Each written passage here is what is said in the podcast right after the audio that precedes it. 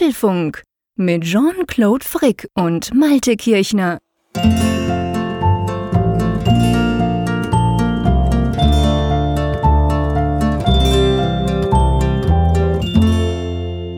Hallo und herzlich willkommen zum Apfelfunk Ausgabe 142 aufgenommen am Mittwochabend, dem 7. November. Und ja, lieber Malte, ähm, alles klar bei dir an der Nordsee? Fit und munter? Ja, das Herbstlaub fliegt ja gerade um meine Ohren. Oh, habt ihr Sturm? Nein, Quatsch. Ich wollte nur so ein bisschen den 7. November Schade. aufnehmen als Thema. Es ist in der Tat also ziemlich ja, November untypisches Wetter hier. Es ist noch recht schön. Zwar sehr neblig in diesen Tagen, so dieses Klischee vom Küstennebel, gibt auch mal einen grauen mhm. Tag, aber also mhm. November habe ich bislang schon viel schlimmer erlebt. Insofern siehst du mich gut gelaunt mit sonnigem Gemüt in dieser Ausgabe. Na, das hoffe ich doch. Das geht mir genau gleich. Also nicht wegen, nicht primär nur wegen dem Wetter. Das Wetter ist auch toll bei uns. Ich meine, es ist am Morgen irgendwie 4, 5 Grad, okay. Und dann aber am Tag 18, 19. Also völlig verrückt eigentlich, viel zu warm. Aber ja, wir nehmen, wir es, wie es kommt. Aber viel schöner ist natürlich, dass wir zwei ja wieder mal einen ja. Apfelfunk aufzeichnen können, oder? Wobei ich muss ja sagen, also Apfelfunk ist ja immer eine Herzensangelegenheit, das geht dir ja genauso. Mhm. Aber heute Abend war ich echt so in Versuchung gekommen, so, was heißt für in Versuchung gekommen, aber ich schweren Herzens musste ich mich zwischen zwei Dingen entscheiden. Natürlich der Apfelfunk auf der einen ich Seite. Weiß, was kommt. Ich weiß, was kommt. Und das zweite ist dieser Karton, der heute Morgen hier reinschneit. ja, über diesen Karton werden wir nachher natürlich noch sprechen, wenn wir dann ganz ins Detail gehen. Ähm, ja, da musst du natürlich schon einiges erzählen. Du hattest zwar nicht viel Zeit dafür, aber da, da werden wir nachher noch drüber sprechen. Ja, Einverstanden? Genau, da sprechen wir noch. Jetzt ist es ja so, ich, ich habe mir überlegt, ob, ob, ich, ob ich dir das irgendwie ausquasselt, ob ich so viel quasseln könnte, dass du es vergisst und wir quasi dann gleich in die Themen einsteigen und dann eigentlich so diese ganze Fit for Frick-Geschichte so, oh, oh, sorry, wir haben es ganz vergessen, aber nee, das wird uns nicht gelingen. Das steht zu oberst in unserem kleinen Skript, das wir immer haben. Wir müssen noch meinen Endgegner auswählen, oder? So ist es. Wir hatten ja insgesamt, lass mich kurz gucken, 146 Teilnehmer, die mitgemacht haben. Und das Bemerkenswerte ist, dass auch tatsächlich fast alle dann auch dann entsprechend die Ergebnisse zurückgemeldet haben. Also da auch wirklich dann diesen Wettbewerb gemacht haben und haben dann halt dann phänomenale Ergebnisse erzielt. Das muss ich an dieser Stelle auch mal sagen. Also das ist Wahnsinn, wie viele Leute diese Maximalpunktzahl von 4200 erreicht haben. Das ist die Hölle. Das ist, also ich meine, ich werde, ich werde ja wirklich mit wehenden Fahnen untergehen, aber ich freue mich ja drauf, habe ich letzte Woche schon gesagt. Äh, ich meine, ihr seid ja alle verrückt. Also ihr habt wirklich, wir haben ganz, ganz viele, die komplette Maximal, ihr wisst ja, man kann 600 Punkte pro Tag machen und dann äh, läuft das quasi durch und das haben ganz viele tatsächlich geschafft. Ich habe es ehrlich gesagt noch nie geschafft und ich mache doch jetzt auch schon einige Monate lang diese ganze Competition. Aber wie gesagt, ich bin ja auch ein fauler Sack. Und ja, jetzt wollen wir mal gucken, welcher definitiv nicht faule Sack gegen den faulen Sack aus der Schweiz antreten muss. Genau, ich habe hier so eine kleine Lostrommel, die ich befüllt habe mit den ganzen 4200er Kandidaten. Also tut mir jetzt leid für alle, die jetzt dann ein bisschen weniger oder deutlich weniger Punkte erreicht haben. Wir haben ja gesagt, der oder die Beste wird es und wenn es mehrere Beste gibt und da gibt es eine ganze Menge von. Waren einige, genau. Dann, dann entscheidet das Los. Also muss das Los jetzt entscheiden, wer die oder der Endgegner für den Frick wird. Na gut, dann greif du mal rein. Genau, ich äh, ja, bin hier so ein bisschen dann am Drehen und am Machen und du sagst einfach mal Stopp. I, stopp. So, da haben wir einen Zettel. Raus und aufmachen. Ja, Marcel Wittmer ist derjenige, welcher der gegen dich antreten darf in Fit for Frick im Endspiel sozusagen. Ach du Scheiße, ist das aber ist da haben wir da haben wir einige Tweets gesehen. Ist das der aus der Schweiz? Ich glaube schon, oder? Lass mich kurz gucken. Ja, ja, sieht so aus. Ja, Adresse ja, deutet auf Schweiz hin. Ja, das. Äh ja, genau. Den kenne ich sogar. Hey, also ich meine, jetzt denken natürlich alle wieder, die Schweiz, die ist so klein, da kennt man sich. Aber ich sag mal, im Twitter-Universum kennt man sich schon so ein bisschen. Der Marcel Twi Wittmer ist nämlich ein ganz begeisterter, lang, längstjähriger Twitterer. Den habe ich vor vielen Jahren mal in Zürich an so einem Twitter-Treffen getroffen. Und der, ja, der hat auch 4200. Ich habe das gesehen auf Twitter. Der hat mich ab und zu noch äh, quasi erwähnt, so im Sinn von, hey, wir sind da voll dran. Der ist ja viel älter als ich. Wie peinlich, wenn ich gegen den verliere.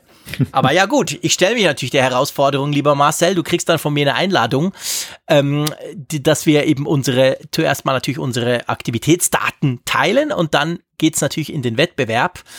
Und ich würde sagen, wir werden einfach vor allem auf Twitter natürlich mit dem Hashtag Fit for Frick da ein bisschen das Ganze beobachten, oder Malte, und ein bisschen kommentieren. Da bitte ich drum. Also wir wollen das natürlich auch alle mitverfolgen, wie das jetzt ausgeht. In zwei Wochen im Apfelfunk werden wir dann das Endergebnis präsentieren. Genau. Dann ist es ja so, der Wettbewerb läuft sieben Tage. Das wird zu knapp, gerade weil wir nächste Woche dann, da kommen wir auch gleich noch drauf zu sprechen, etwas anderes, etwas anders aufnehmen müssen.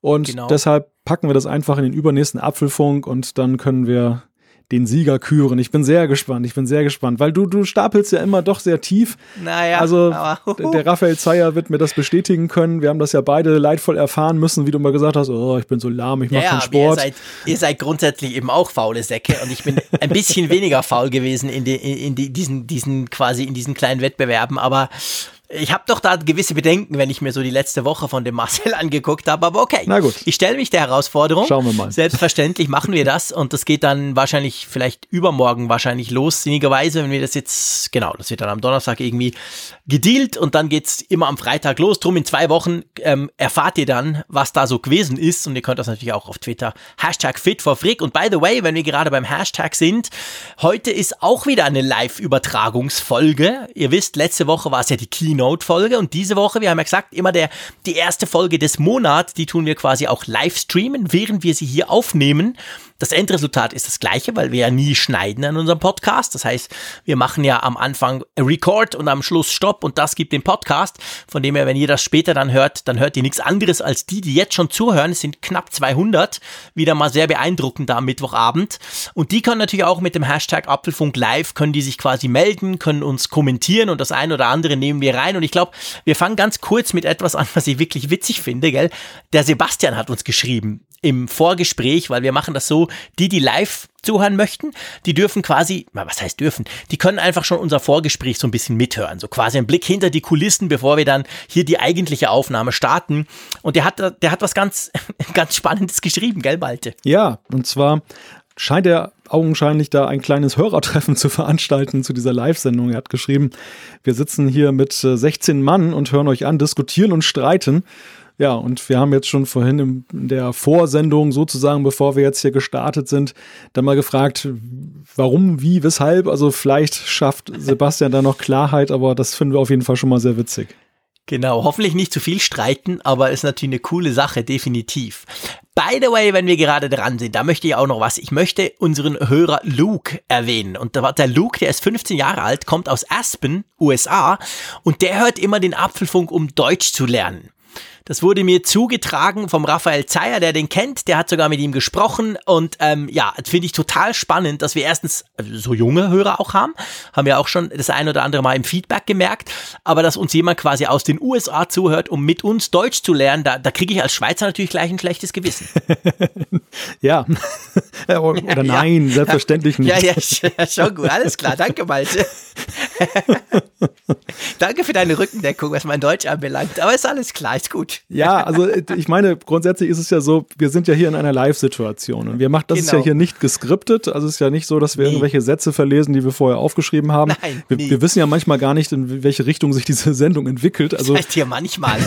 wir wissen eigentlich nie, in welche Richtung sich diese Sendung entwickelt und dementsprechend ist es natürlich auch eine große sprachliche Herausforderung, einigermaßen grammatikalisch und korrekt hier zu sprechen sodass das hinterher noch angehört werden kann. Mir fällt es immer auf, wenn ich so hin und wieder mal so Versuch unternehmen, mit dieser Sendung zu transkribieren, dann stelle ich fest, oh Gott, oh Gott. Ja, also es ist eigentlich so eher aus technischer Sicht. Ich suche immer noch nach der idealen Lösung, um mal ein Skript, also so ein, ein Transkript zu erstellen von einer Sendung mit so einer Spracherkennung. Weißt du, irgendeine so Software darüber Ja, ja, lassen. genau.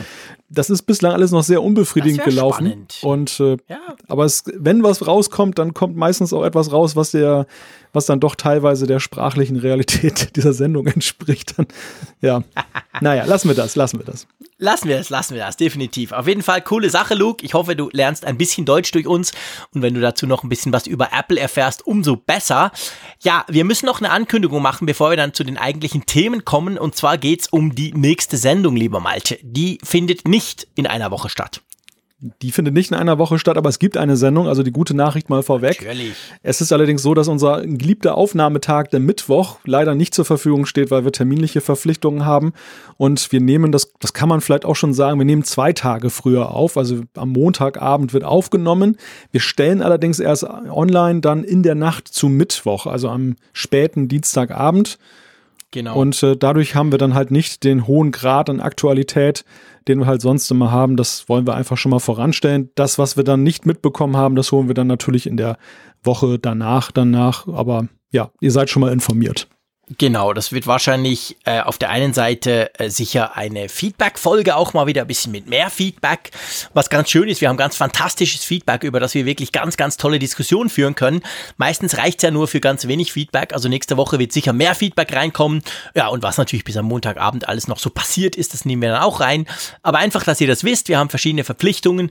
Ich von meiner Seite aus bin dann am Dienstag den ganzen Tag unterwegs äh, in Sachen Apple. Ich ja. darf mir dann auch endlich mal das iPad Pro anschauen zum Beispiel und so weiter und das alles im Ausland und drum müssen wir das ein bisschen schieben. Ja, und ich treibe mich in Hamburg rum in nächster Zeit häufiger mal und da habe ich dann auch nicht die Möglichkeit, dort aufzunehmen. Und deshalb müssen wir dann in den sauren Apfel beißen und einfach mal zu anderen Tagen aufnehmen. Aber das ist ja nicht schlimm, der Apfelfunk erscheint auf jeden Fall und wir haben euch auch was zu bieten.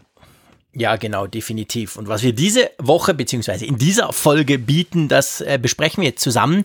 Und zwar haben wir ähm, äh, natürlich iOS 12.1. Mit dem steigen wir nachher gleich ein. Wir müssen über das Update reden, das ja letzte Woche schon kam, das wir aber anlässlich der Keynote-Folge dann einfach rausgelassen haben, weil wir sowieso schon so viel gequatscht hatten in der letzten Folge. Also werden wir jetzt mal iOS 12 genauer anschauen. Genau, das nächste Thema Apple Zahlen. Apple hat nämlich auch noch dann mal kurz eine Quartalzahlenkonferenz lanciert, die auch im Schatten des iPad Pro Events dann unterzugehen droht, aber nicht bei uns, denn wir haben uns natürlich dann Notizen gemacht und sprechen auch darüber. Wir sprechen über die neue Karten-App von Apple, die zumindest in einem ganz, ganz kleinen Bereich der Welt viel besser geworden ist, sogar besser als Google Maps. Was das genau heißt und warum das noch nicht jetzt unbedingt für uns super spannend ist, aber vielleicht mal wird, das werden wir ebenfalls besprechen. Ja, Beifallsstürme gingen in dieser Woche durch Deutschland, denn es gibt neue Details zu Apple Pay. Zahlen bitte, aber wann? Das ist immer noch die große Frage. Ja, da definitiv. Und dann werden wir, das haben wir versprochen ja letztes Mal auch, wir werden noch so einen kleinen Event-Nachklapp machen über Dinge, die uns aufgefallen sind am ähm, Keynote-Event von letzter Woche. Also das sind Dinge, die wir letztes Mal im Apfelfunk einfach nicht besprechen konnten, weil wir keine Zeit mehr hatten. Heute nehmen wir uns die Zeit. Ja, und dann müssen wir natürlich auch über die Testberichte sprechen. Die ersten Testberichte zum iPad Pro, Mac Mini und MacBook Air sind ja rausgekommen. Die Geräte sind ja jetzt auch verfügbar und so ein, ich meine, wir haben letzte Woche viel darüber gesprochen, aber trotzdem, es gibt ja ein paar neue Erkenntnisse und auch so manches Detail, über das sich dann trefflich streiten lässt. Dazu später mehr. Definitiv, genau. Und dann gibt es natürlich eine neue Umfrage der Woche inklusive Auflösung der letzten Woche und fürs Feedback wird es auch noch reichen für das eine oder andere. Das passt auch in diese Sendung rein. Aber ich schlage vor, lieber Malte, wir legen gleich mal los. Und zwar legen wir, wie gesagt, wir legen los mit iOS 12.1. Das kam ja letzte Woche raus, nach dem Event. Das, also nach der Keynote quasi konnte man iOS 12.1 runterladen. Und da muss man ja schon sagen, gell, iOS 12.1 fürs iPad, fürs iPhone oder für die äh, aktuellen iPod Touches das ist ja schon ein größeres Update. Das ist ja nicht nur so eine 0.11 irgendwas ähm, Bugfix-Geschichte, oder? Nein, das kann man nicht sagen. Also das ist schon ein Update, was zum einen Funktionen nachliefert, die wir noch sehnsüchtig erwartet haben, eigentlich schon in 12 erwartet haben, aber zum anderen auch dann ja die ein oder andere Kleinigkeit gebracht hat, die man einfach jetzt so, wo man sagen kann, Add-on. Das ist jetzt einfach nochmal nachgekommen und das war zu 12 auch noch nicht zu erwarten. Ja, Wofür fangen wir an? Fangen wir mal mit dem Feature an. Ja, fangen wir mit dem Feature an, wo sich Apple am meisten Zeit gelassen hat. Äh, beziehungsweise das hier an der WWDC im Juni, lang, lang ist her, haben sie das ja wirklich ganz breit gefeatured und man dachte, ja, das ist in iOS 12 drin und dann hat sich herausgestellt, nein, es war nicht in iOS 12 drin, es ist aber in iOS 12.1 drin, nämlich die Group FaceTime Funktion. Erklär doch nochmal schnell kurz, was das eigentlich ist. Ja, die Group FaceTime-Funktion erweitert halt diese Videotelefonie, die in FaceTime da ist, dahingehend, dass man, glaube ich, bis zu 32 Teilnehmer dazuschalten kann. Also eine gewaltige Zahl, wenn man jetzt bedenkt, dass das auf so einem iPhone-Bildschirm sich dann abspielt. Das Ganze ist dann so, dass die Fenster sich dynamisch anpassen und das, da lag wahrscheinlich auch die große Komplexität drin, dieses Management der Größen und Anzeigen und Audiosteuerung dann auch tatsächlich hinzukriegen. Aber ich möchte eigentlich mal so einen positiven Spin da reinbringen. Ich meine, klar, es ist mhm. immer blöd, wenn Features dann doch später kommen, als man sie eigentlich erwartet hat oder als sie rauskommen sollten. Aber wenn wir mal an das Debakel mit Airplay 2 denken im letzten Jahr, wo es ja sage und schreibe ein Jahr gedauert hat, um so ein Feature nachzuliefern, dann ist es ja eigentlich vergleichsweise schnell gegangen diesmal. Ja, logisch. Also äh, voll okay, ja, finde ich auch. Ich meine, wir haben ja, wir haben ja gelästert, darf man gerne sagen. Wir haben ja gelästert, genau als eben rauskam, hey, Group FaceTime wird nicht in der finalen iOS 12 Version drin sein. Das flog dann in einer der letzten Betas raus. Und da haben wir beide uns so quasi virtuell angeguckt und gedacht, ja, ja, guck mal, das kennen wir doch. Bei Airplay ging es dann irgendwie neun Monate. Dieses Mal war es schnell, also das ist ganz klar. Mit dem ersten großen Release kam das gleich rein. Und es funktioniert auch gut. Also ich hab's, ich hab's schon ausprobieren können. Nicht mit, wie viel sind, glaube ich, 32 könnte man, gell? Mit so viel habe ich es nicht ausprobiert, aber mit drei oder vier. Und das finde ich, also das funktioniert gut und vor allem es ist auch recht, wie soll ich sagen, es ist schon interessant mit dieser, der, der spricht, ist dann quasi grad fett und so. Also das funktioniert, finde ich, recht ordentlich. Konntest du es auch schon testen? Ich habe es tatsächlich noch nicht getestet. Das war ja der letzte Woche der Versuch mit Raphael, dass wir das dann aufnehmen. Das hat ja dann irgendwie nicht so toll funktioniert. Also das FaceTimen an sich ja schon, aber nicht das Aufnehmen von der ganzen Angelegenheit. Insofern ja, ist das noch ausbaufähig bei mir. Ja gut, ich meine, gerade habe ich es gelobt. Jetzt muss ich dann doch ein bisschen kritisieren. Was heißt kritisieren? Aber der Neuigkeitenwert ist natürlich, wenn man den großen Player Skype sieht, ja, ich denke, es war einfach überfällig, so ein Feature nachzuliefern. Also eine Videotelefonie darauf zu reduzieren, dass man mit einem einzigen sprechen kann, das ist im Jahre 2018 schon reichlich wenig. Und ja, es hat FaceTime klar. einfach jetzt, finde ich, in einen, an einen Punkt gebracht, wo halt die Wettbewerbsfähigkeit wieder ein bisschen hergestellt ist. Aber das war es eben auch. Also es ist jetzt nicht so, dass man jetzt sagen muss, wow, Apple, was habt ihr da gemacht? Das haben wir noch nie gesehen. Das äh, kann man nun nicht sagen. Nein, natürlich nicht. Also ich meine, ich finde, Apple macht elegant auf eine gut funktionierende, vor allem intuitive Art, was ja andere definitiv nicht hinkriegen. Hallo Skype. Aber ähm, na, logisch, das ist überhaupt nicht neu. Gar, gar keine Frage. Ich meine, du kannst heute bei Instagram solche Geschichten machen, auch mit mehreren. Also ich meine, hey, hallo, Instagram ist ja eigentlich kein Messenger, aber je, ich sag mal, praktisch jede Social App kann inzwischen Videotelefonie machen. Ja. Und äh, da, da war Apple definitiv sehr, sehr spät, klar. Ja, beim, also beim Thema FaceTime muss man zweierlei sagen. Es ist ja so, erstmal ist es auch positiv, dass sie überhaupt das weiterentwickeln, denn es ist ja lange mhm. daran gezweifelt worden, ob FaceTime überhaupt noch eine große Zukunft hat. Am Anfang ganz groß angekündigt, auch ja mit dem Versprechen, und das ist die zweite Sache, dass es eben dann auch Open, ja, Open Source, weiß gar nicht, war es Open Source, auf jeden Fall mit einer offenen Schnittstelle kommen soll, dass, dass es also dann äh, über Apple-Geräte hinaus möglicherweise eben auch dann sich wiederfindet. Was herausgekommen ist, ist ja eine reine Apple-Sache geblieben. Und mhm. ja, zeitweise sah es ihm so aus, als wenn da nicht wirklich etwas weiterentwickelt wird. Klar, Anpassungen an neue iPhones, Displaygrößen, das wurde alles gemacht. Aber es erweckte nicht den Anschein, als wenn da einer jetzt groß irgendwie sich dafür engagiert, dass die Software generell mal mit neuen Features bestückt wird. Und das ist das positive Signal, was wir jetzt erstmal nehmen mit Group FaceTime, dass sie eben sagen, okay, es ist ein Highlight-Feature für iOS 12 ja. Das ist dann halt auch ein klares Bekenntnis zu FaceTime. Die Frage, die für mich jetzt halt aufkommt, ist, wie geht's weiter mit FaceTime? Das kann es ja nicht gewesen sein, dass jetzt wieder fünf Jahre Ruhe ist und das war's dann. Sondern wie sind Apples Pläne dafür? Was wollen die damit noch anfangen?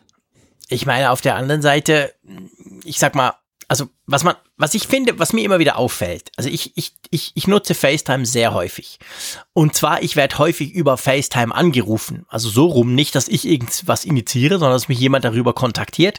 Und das sind sehr oft Leute, die nutzen ein iPhone, die sind aber alles andere als Freaks oder Geeks. Ich sag mal Otto Normalnutzer. Und seien wir ehrlich, der lädt sich nicht einfach Skype runter. Das ist dem schon viel zu kompliziert. Und der große Vorteil von FaceTime im Zusammenspiel mit iMessage, das gehört ja irgendwie auch dazu. Also die meisten anderen Apps, WhatsApp und Co. haben das halt alle in einer App. Apple hat das quasi getrennt. Die ganze Kommunikation, Audio oder Video ist in FaceTime und die, die, die Geschichte mit Schreiben etc., die ist quasi in iMessage. Aber das brauchen halt viele Leute einfach, weil es dabei ist und weil es super gut funktioniert zwischen iPhone. Funktioniert das völlig problemlos, von Mac auf iPhone ja auch.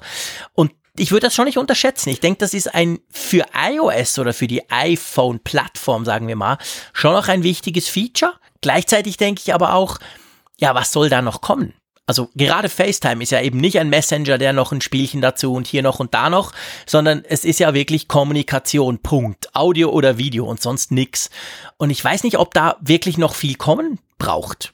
Also das war jetzt logisch quasi, ja, okay, mit mehreren Leuten, leuchtet, glaube ich, jedem ein. Aber ich weiß nicht, also fehlt dir was, wenn du jetzt quasi wünschen könntest? Naja, ich könnte mir schon vorstellen, dass man FaceTime irgendwie auch in die Software integriert, um gemeinsam an Projekten zu arbeiten zum Beispiel, dass da einfach noch eine bessere Integration stattfindet. Ja. Das kann man jetzt machen, klar, man kann das Fenster auf dem Mac ja zum Beispiel in die Seite schieben und dann macht man das andere Fenster halt größer und arbeitet dran. Aber ich mhm. könnte mir echt vorstellen, dass man da noch so Entwicklungspotenzial hat. Andererseits gebe ich dir natürlich recht, du hast einen wichtigen Punkt gemacht mit der Sache der Einfachheit und ich glaube, der ganze Audio-Video-Telefoniemarkt entwickelt sich auch zusehends in diese Richtung, dass es einfach so ist, dass alle da so ein Stück vom Kuchen mitnehmen einfach. Dass zum Beispiel ja. auch so WhatsApp-Telefonie anbietet, glaube ich, nicht mit der Intention, dass alle nur noch über WhatsApp telefonieren, sondern dass einfach die Leute, die sowieso in WhatsApp unterwegs sind, es halt wertschätzen, wenn sie mit einem Knopfdruck dann ein Telefonat zu dem ja, anderen Nutzer aufbauen können. Nicht rausgehen genau, müssen. anstatt genau. erstmal rauszugehen. Also einerseits der App-Anbieter verliert den Nutzer an der Stelle nicht. Er bleibt ja. fokussiert auf die App. Und andererseits eben auch so, ja, Bequemlichkeitsfeatures. Man umgarnt den Nutzer mit Ange Annehmlichkeiten, aber ohne mhm. jetzt dann gleich den, den hehren Ansatz der Weltdominanz dann zu verfolgen. Was dann, wo, wo ich schon zum Beispiel Skype dann eher sehen würde. Also die, glaube die, weil das halt deren Hauptprodukt ist, haben die natürlich schon ein größeres Interesse daran, möglichst viele dann abzugreifen, während es bei Apple einfach so ist, ja, ist halt eine Dreingabe, die halt viele Nutzer, die keinen Bock haben, da Software zu installieren und einfach mal nur einen Knopf drücken wollen, zu mitnehmen. Ja, ja, natürlich, klar. Das ist schon so. Und gerade wenn du ein bisschen unterwegs bist, ist es ja auch praktisch, weil du, wenn du Daten hast oder WLAN hast, halt auch gratis. Also ich meine, ich telefoniere so mit meiner Schwägerin in Paris. Das ist unsere Hauptkommunikation, weil es niemanden was kostet. Und das ist, das ist ja dann noch ein weiterer Punkt. Gut, also Group FaceTime ist drin, kann man sagen. iOS 12.1, das kriegt ihr quasi Group FaceTime als Funktion mit. Ja, aber es gibt ja noch andere Funktionen. Zum Beispiel, wenn du jetzt eins dieser fancy neuen iPhones hast, wie wir zwei, so ein iPhone 10s oder 10s Max. Da kann man eine Funktion jetzt brauchen, die ja angekündigt wurde, die aber jetzt bisher gar nicht nutzbar war, oder? Ja, genau. Dual SIM Support war halt in der Hardware-Vorstellung dabei, aber noch gar nicht nutzbar softwaretechnisch. Findige Nutzer haben ja gleich die 12.1 Beta genutzt und installiert und konnten das dann entsprechend freischalten. Jetzt haben alle die Möglichkeit und einerseits gut, dass es da ist und so wie es scheint, funktioniert es ja auch offenbar recht gut. Also wir haben viel Feedback dazu ja. bekommen, dass Leute gesagt haben, super, diese Umstellung, sehr transparent, Läuft. auf welcher Nummer gerade angerufen wird, wenn zum Beispiel so ein Anruf dann eingeht. Also mhm. das, das scheint softwaretechnisch und visuell recht gut gelöst zu sein. Die zweite Voraussetzung dafür, ich weiß nicht, ist vielleicht ganz interessant mal zu erfahren, wie das bei dir im Land ist, aber hier in Deutschland hat man natürlich auch lange gerätselt, die zweite SIM-Karte ist ja eine eSIM. Genau. Und eSIM ist ja so eine Geschichte gewesen im Sinne von IBA in Deutschland, was die Netzbetreiber anging. Also die haben sich ja lange gesträubt, die eSIM anzunehmen, zwar jetzt für Smartwatches, da gab es ja dann schon jetzt seit einiger Zeit mit der Apple Watch entsprechende Angebote, aber man hatte eben keine eSIMs flächendeckend jetzt zum Beispiel in den Verträgen dabei. Das war immer eine blöde Geschichte. Und Vodafone, ich glaube auch Telekom, haben es jetzt so gemacht, also zumindest bei Vodafone weiß ich es definitiv, dass für alle Postpaid, also für alle Laufzeitverträge, da tatsächlich jetzt eine eSIM-Möglichkeit besteht. Man kann jetzt frei wählen. Ja, genau. Also ich meine, das ist ja letztendlich das Spannende. Also das muss man vielleicht noch mal kurz sagen. Die, diese, diese Dual-SIM-iPhones, die jetzt da dieses Jahr vorgestellt wurden, gilt ja auch fürs iPhone 10R. Die haben ja eine physikalische, also diese Nano-SIM Knübel, Knübel reindrücken müssen. Und dann haben sie eben diese eSIM. Also die haben ja nicht zwei physische SIMs, wie das praktisch alle Android-Smartphones inzwischen haben. Und da ist dann halt genau der Punkt. Also wenn du das nutzen willst, dann musst du, je nach Use Case, sage ich mal, musst du halt eine davon auf eSIM haben. Bei uns in der Schweiz ist es so, ich könnte jetzt sagen wie immer, aber ähm, dass sowohl Swisscom wie Sunrise noch nicht bereit sind, die beiden großen Provider. Ähm, die sagen aber, es soll natürlich so schnell wie möglich kommen, aber das sei von Apple noch nicht approved. Da weiß man nicht, das war übrigens bei der Apple Watch 3G, die letzte, also bei der Series 3 mit, mit Cellular letztes Jahr, die Apple Watch, die quasi unabhängig sein konnte, die ja auch eine eSIM drin hat, war das genau gleich. Das ging dann ein paar Wochen hin und her. Deutschland hatte das schon längstens und bei uns äh, hat das irgendwie gedauert. Man wusste nicht so, sind es die Provider, die das verpennt haben oder ist es Apple, die das irgendwie noch nicht freigeschaltet, was auch immer. Aber aus, aus, äh, Aussage ist, ich habe das abgeklärt, die wollen das auch so machen. Also du kannst grundsätzlich dann eigentlich sagen, hey, mein Abo, also diese Postpaid, wir reden nicht von Prepaid, das wird bei uns genau gleich sein.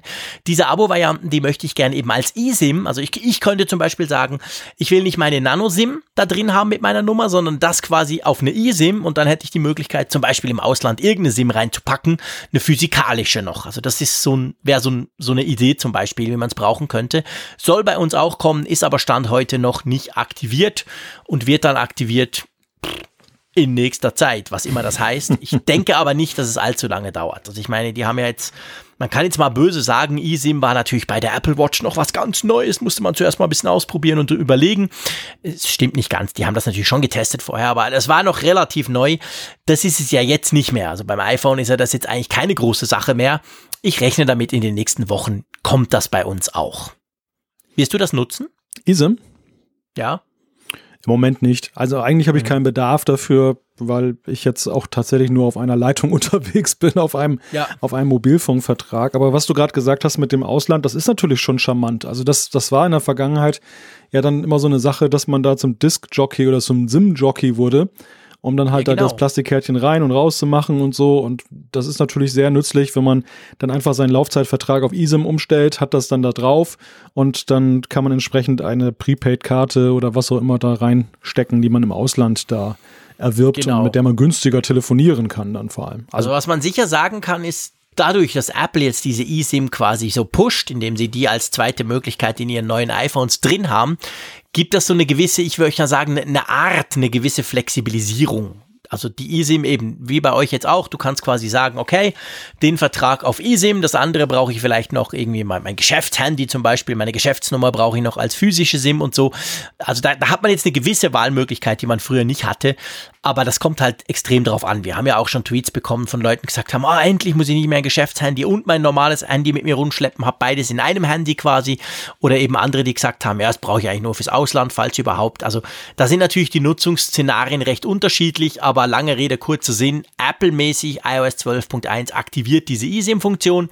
Jetzt müsst ihr einfach den Provider haben, der das auch noch macht. Also es braucht wie immer zwei und dann, ähm, ja, dann funktioniert. Ihr dürft uns gerne auch schicken, wie ihr die eSIM nutzt, falls überhaupt. Das interessiert uns natürlich immer, wie ihr das gern so macht. Euer Setup könnt ihr uns absolut gerne Feedback schicken. Gut, iOS 12.1, es gibt neue Emojis. Ich glaube 70 Stück. Ja, ja, genau. Ich glaube, 70 Stück sind so eine Zahl, die hinzugekommen sind. Ich meine, das ist ja keine Apple-Erfindung, sondern es ist ja so, dass ja eben, es gibt ja bei der Unicode, beim Unicode-Konsortium eine eigene Abteilung für Emojis und die legen halt immer wieder fest, jedes Jahr oder mehrfach jährlich mittlerweile, welche neuen Symbole da hinzukommen. Und dann ist es Sache eines jeden, ja, eines jeden Softwareentwicklers, einer jeden Softwarefirma, also Google und Apple, die machen alle ihr eigenes Ding, wie sie diese groben Vorgaben, die es da gibt, dann entsprechend umsetzen. Und da hat Apple jetzt auch wieder 70 Stück in den Katalog aufgenommen. Ja, freut die Emoji-Versender unter uns. Ja, genau, genau. Also wir sind ja jetzt nicht die super großen Emoji-Freaks. Wir haben uns, glaube ich, auch schon geoutet. Ähm, aber ja, ist drin, ist dabei, kann man natürlich nutzen, könnt ihr immer durchblättern, was ihr da Neues entdeckt. Dann aber gibt's auch einen neuen Bug bei iOS 12. Und zwar wieder so das übliche Sperrscreen-Gedöns, oder? Ja, ja gut, ich meine, dass der Sperrscreen überproportional betroffen ist, liegt natürlich auch daran, dass man dort ja erstmal zuerst landet, wenn das Gerät gesperrt ist. Klar, logisch, Also genau, das, es, es gibt ja kaum andere Möglichkeiten jetzt, ähm, sag mal, wenn man das Gerät jetzt in die Hand nimmt. Das, es geht ja jetzt um, um äh, eine Schwachstelle, die man nutzen kann, wenn man sich des Gerätes bemächtigen kann, nicht eine Schwachstelle, die jetzt hintenrum irgendwie durch einen Hackerangriff läuft.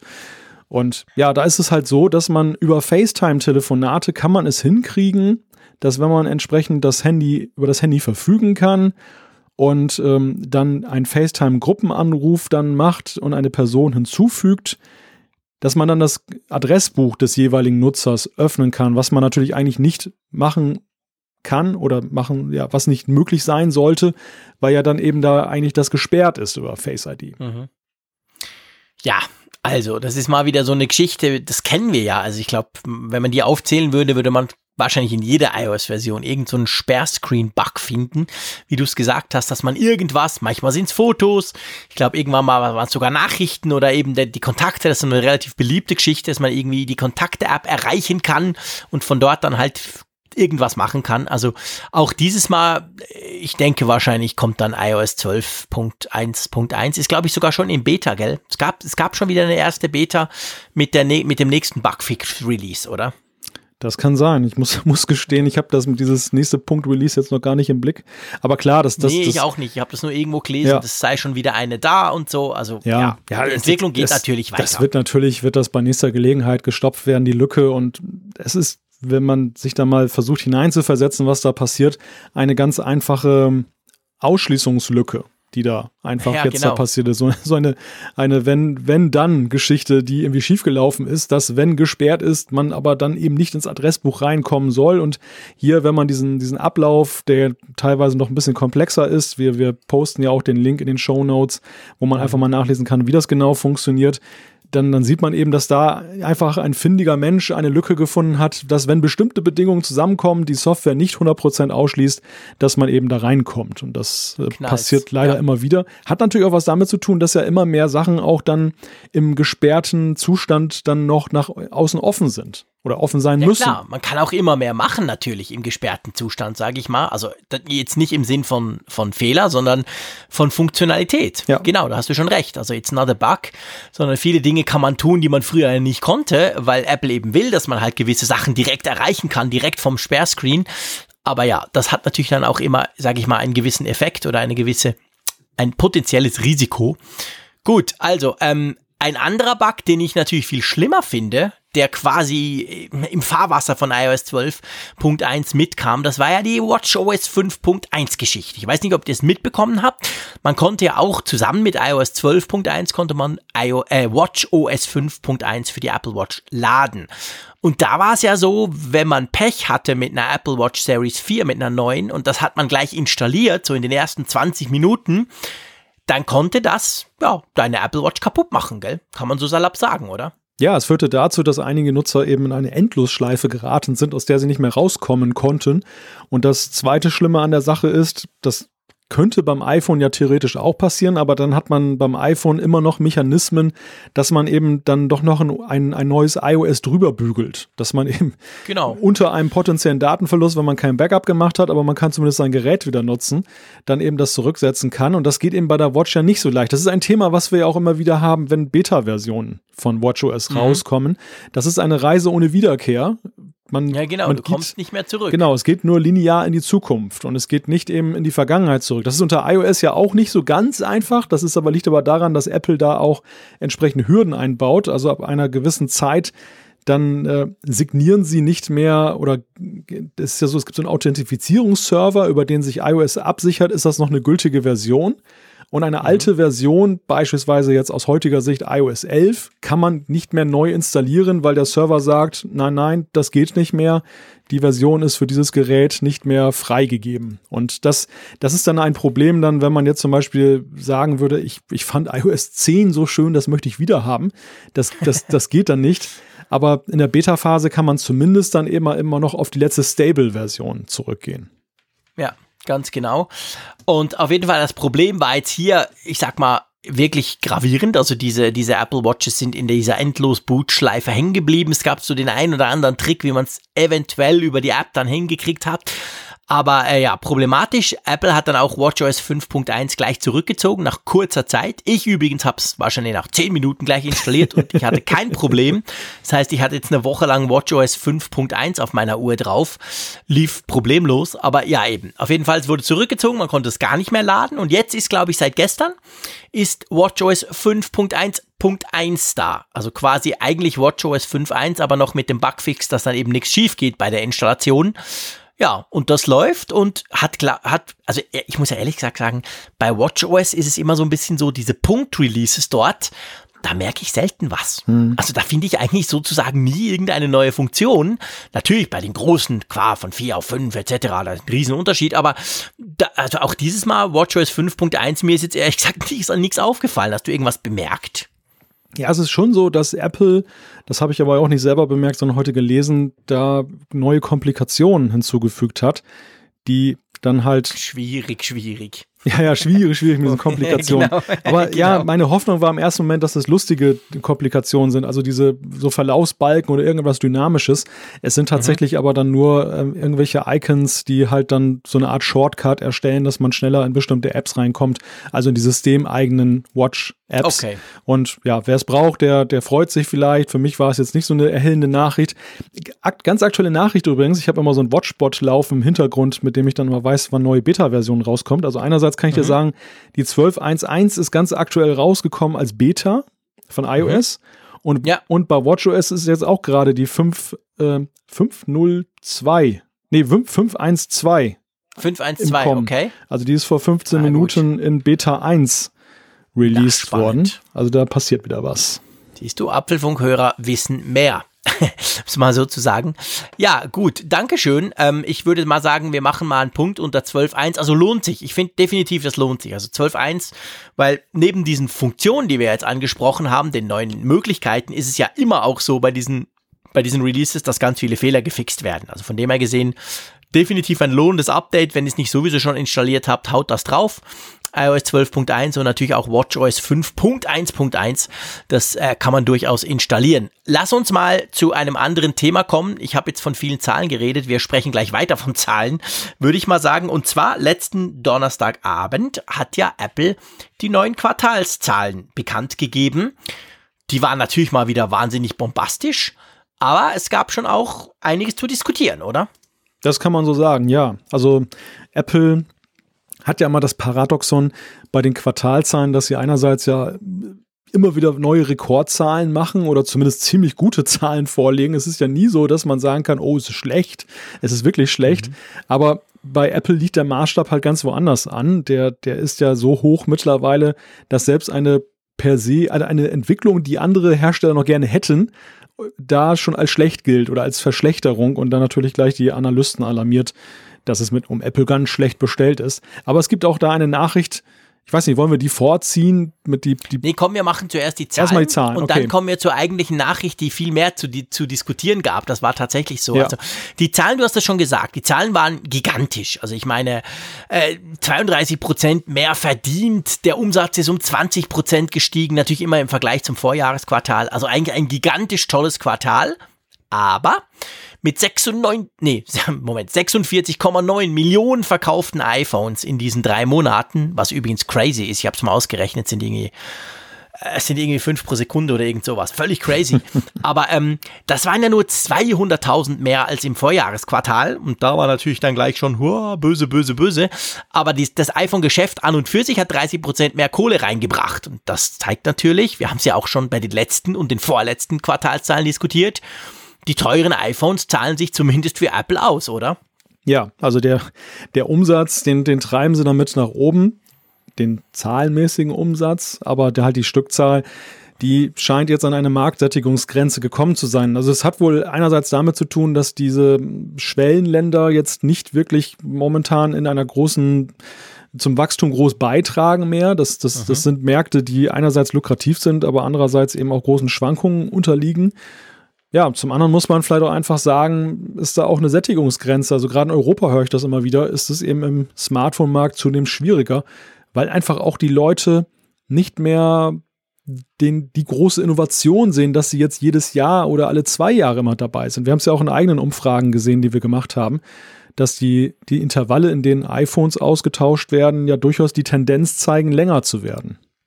Ja, definitiv. Und das sind ja, das sind ja verschiedene Faktoren, die da reinspielen, die Apple natürlich jetzt auch merkt, ganz stark merkt. Das eine ist natürlich die Geräte sind ja inzwischen auch so gut. Das ist ja, wie du hast auch äh, gesagt, ist ja nicht so, dass jedes Jahr ein iPhone rauskommt, das dreimal schneller ist und die Kamera ist zwölfmal besser. Die Schritte sind viel kleiner geworden. Das heißt aber im Umkehrschluss, man kann problemlos ein iPhone auch drei, vier, fünf Jahre behalten. Das ist immer noch ein gutes Smartphone. Und gleichzeitig, und ich denke, das ist schon was, was wahrscheinlich Apple überproportional betrifft. Ich meine, die Dinger sind schweineteuer das hat ja Apple brutal vorexerziert in den letzten Jahren. Mit dem iPhone 10 ging es so richtig heftig los und mit dem 10S und 10S Max geht es gleich weiter. Und da kommt natürlich dazu, wenn du dir sowas kaufst und dann weißt du, dass das Ding ja auch in zwei Jahren noch ein super duper Smartphone ist und du weißt, du hast deutlich über 1000 Euro ausgegeben, da ist natürlich deine, ich sag mal, deine Hemmschwelle dann gleich wieder ein neues zu kaufen umso kleiner, äh, umso größer. Also mit anderen Worten, du behältst es sowieso erst recht noch länger. Und die beiden Entwicklungen, klar, das, das führt dazu, dass Apple per, per se, rein stückzahlenmäßig, ähm, weniger Geräte verkaufen wird können. Was nicht unbedingt, wie wir es dieses Mal sehen, jetzt unbedingt auf den, auf den, äh, schlecht in den Zahlen, also Kohle verdienen sie damit immer noch mehr. Aber ich muss dir ja auch sagen, lieber Malte, wahrscheinlich werden wir in drei Monaten gar nicht mehr über dieses Thema diskutieren können. Ja, so sieht es aus. Denn die Nachricht, die gleichzeitig verkündet wurde, oder zum Abschluss eigentlich dieses Analysten-Calls, ist ja mal eine Telefonkonferenz, in die sich dann Analysten und Journalisten zuschalten können, verkündet wurde, war, dass Apple künftig keine Stückzahlen mehr nennen wird in den Quartalzahlen. Also diese, diese Nenngröße fällt weg, was natürlich dann die Lesart der Zahlen deutlich erschwert.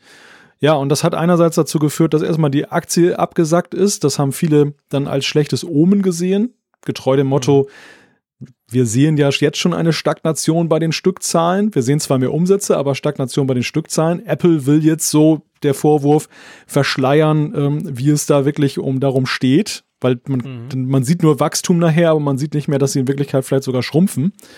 Genau. Und andere wiederum sagen, naja, Apple macht da etwas, was ja die anderen Tech-Konzerne schon sehr lange machen. Also wir äh, wissen zum Beispiel bei Amazon und bei anderen auch nicht, wie, wie viele Geräte sie da verkauft haben. Und Apple passt sich da nur dem Markt an, natürlich auch mit einer Absicht, ganz klar, aber es ist jetzt nicht so ein Alleinstellungsmerkmal, dass, dass jetzt Apple sagt, dass sie das nicht machen. Und ich stelle mal die Frage so in den Raum. Was denkst du? Also ist das das Zeichen, dass Apple sich da vorbereitet, dass es jetzt in eine Talfahrt übergeht? Ja, ich würde es ich, ich, ich nicht so krass formulieren. Ich denke, der Punkt, der da sicher reinspielt, ist der, ich meine, wir haben es jetzt an diesen, das Witzige war ja, wir haben es an diesen Quartalszahlen recht krass ja auch wieder gesehen. Ich meine, an und für sich, wenn du nur auf die Zahlen guckst und ich meine, die Börsianer an und für sich, was die interessiert, ist Umsatz, Gewinn, Entwicklung etc. Und wenn du das anguckst, musst du ja sagen, ja, aber schau mal, wo das hingeht, ist ja abartig, wie die, wie die durchstarten. Nach wie vor, die verdienen immer noch mehr, etc. Und da hat ja der Tim Cook dann eben gesagt, in diesem Nach Nachgespräch quasi, das danach in dieser Telefonkonferenz, hat er eben gesagt, ja, guck, eigentlich ist ja das gar nicht so wichtig. Es wird gar nicht mehr wichtig, wie viele Geräte per se Stückzahlen wir verkaufen, sondern viel wichtiger ist, wie viel Geld verdienen wir mit diesen Geräten. Also kann man das ja eigentlich auch gleich weglassen. Und äh, ich denke, es sind so beide Sachen. Natürlich werden sie in Zukunft per se wahrscheinlich weniger Geräte verkaufen. Das ist völlig klar. Da rechne ich schon auch damit. Ich kann mir aber nicht so recht vorstellen, dass Apple nur deswegen quasi die jetzt komplett weglässt. So nach dem Motto, oh, jetzt geht alles den Bach runter. Also komm, wir erzählen gar nichts mehr über diese Zahlen. Sondern ich denke schon, dass sie versuchen halt so ein bisschen so hat zumindest der Tim Cook natürlich auch gesagt, äh, versuchen halt so ein bisschen die Aufmerksamkeit wegzulenken von diesen reinen Nummern auch wenn die ja immer ganz spannend tönen, mehr zu anderen Kennzahlen. Und ich habe noch mit einem Börsianer gesprochen, den ich kenne, und habe den gefragt, darf denn das Apple überhaupt? Als börsenkotierte Firma hat man ja diverse Auflagen. Und er hat gesagt, das, das kann man definitiv. Also da gibt's, es gibt keine Pflicht. Du musst nicht sagen, wie viele iPhones du verkaufst. Du mhm. musst ganz viele andere Dinge sagen. Da kommst du nicht drum rum. Aber sowas zum Beispiel können sie problemlos einfach weglassen. Ja, ja wie gesagt, das ist ja auch kein Präzedenzfall, dass Apple das jetzt ja, macht, sondern sie befinden sich da eher in bester Gesellschaft.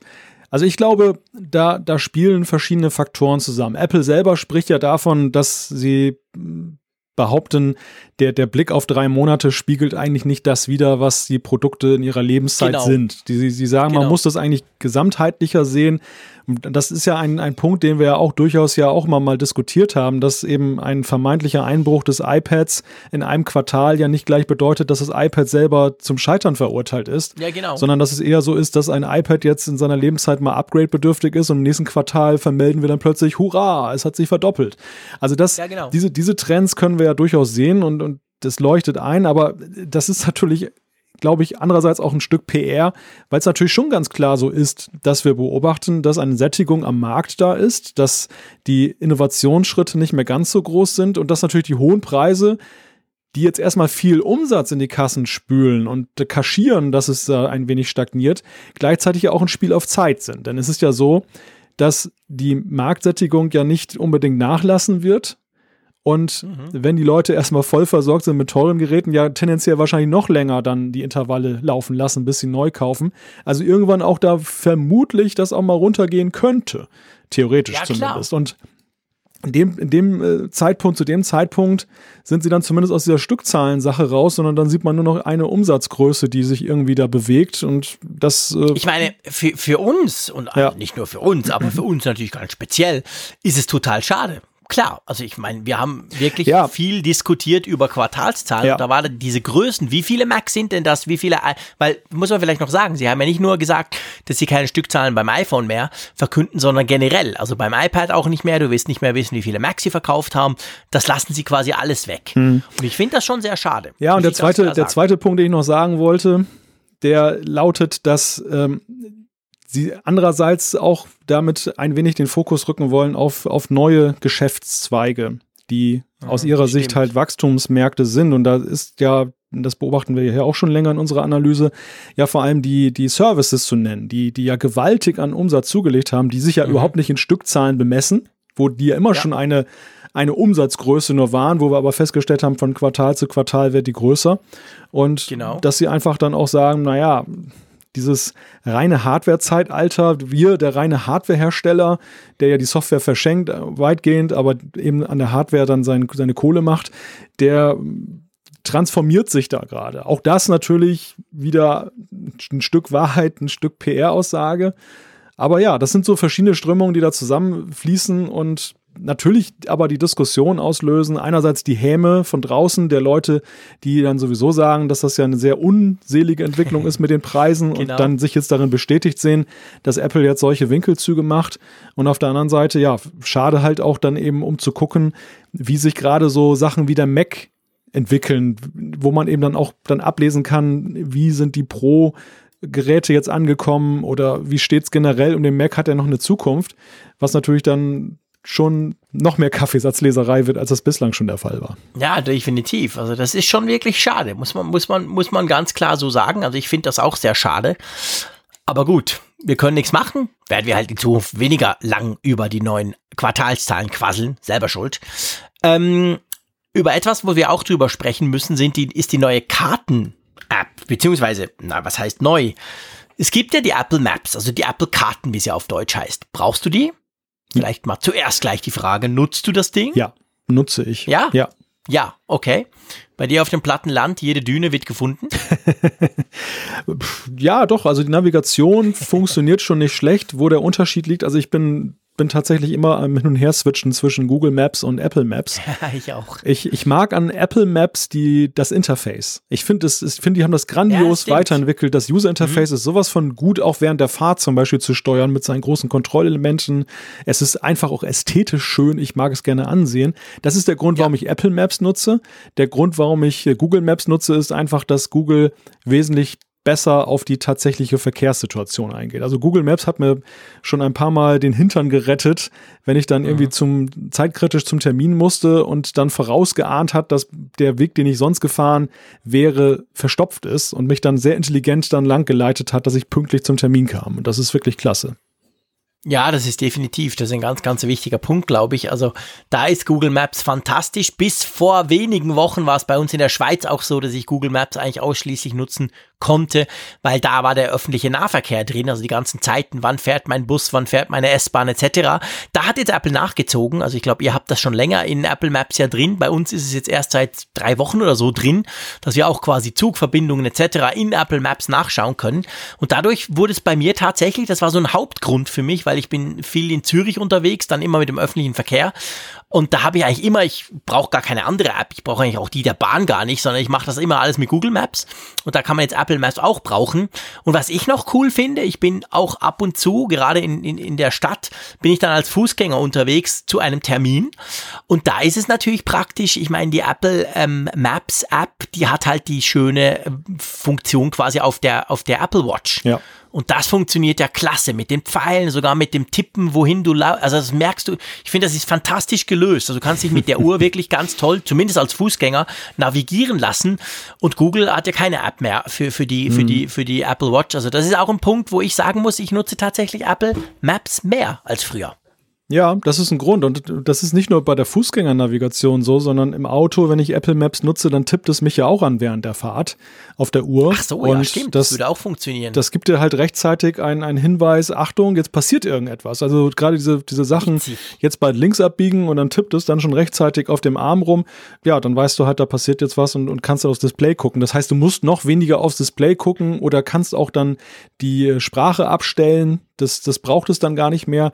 Und ja. das macht halt Apple Maps. Also Apple Maps ist vom User Interface in jeder Hinsicht, akustisch, visuell und haptisch, hat es sich in eine gute Richtung weiterentwickelt, war ja am Anfang teilweise grauenhaft. Und ähm, Google verharrt da so ein wenig in seinem Standard aber ja. hat eben dann so, was die dynamische Funktionalität ist oder auch te ja, teilweise auch, ich musste auch sagen, auch bei den öffentlichen Verkehrsmitteln ist Google immer noch meine erste Wahl, weil irgendwie okay. Apple hat zwar die Daten, aber mein Eindruck ist, bei Google läuft es irgendwie besser. Ja, ja, und ich meine, wenn man wissen will, wohin sich Google Maps und Apple Maps entwickeln, dann muss man ja auch in die USA gehen, da muss man ja dort gucken. Ich staune ja auch immer wieder, ich bin ein Freak mit all den Google-Diensten, die ich brauche. Ich liebe die, aber wenn du die in Kalifornien brauchst, merkst du ja, boah, da sind noch viel mehr Funktionen drin. Und so ist es ja bei den Karten auch so. Und da, und das ist eigentlich der eigentliche Grund, warum wir jetzt über Apple Maps sprechen plötzlich, da hat man feststellen können, dass Apple offensichtlich, ich sag mal, an der Qualität der Karten zumindest im Moment in Kalifornien, massiv geschraubt hat.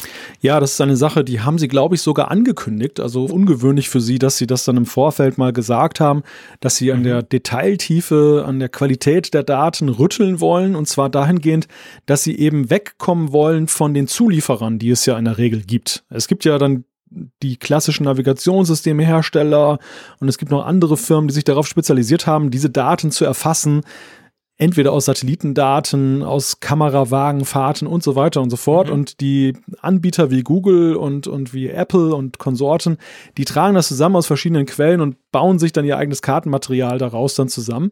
Und Apple ja. scheint da wohl ziemlich unzufrieden gewesen zu sein mit dem, was sie an Quellenmaterial hatten und haben gesagt, wir machen eine große Offensive. Das, das zeigte sich anhand vieler Apple Maps Fahrzeuge, die da in den USA da rumgecruised sind seit vielen Monaten.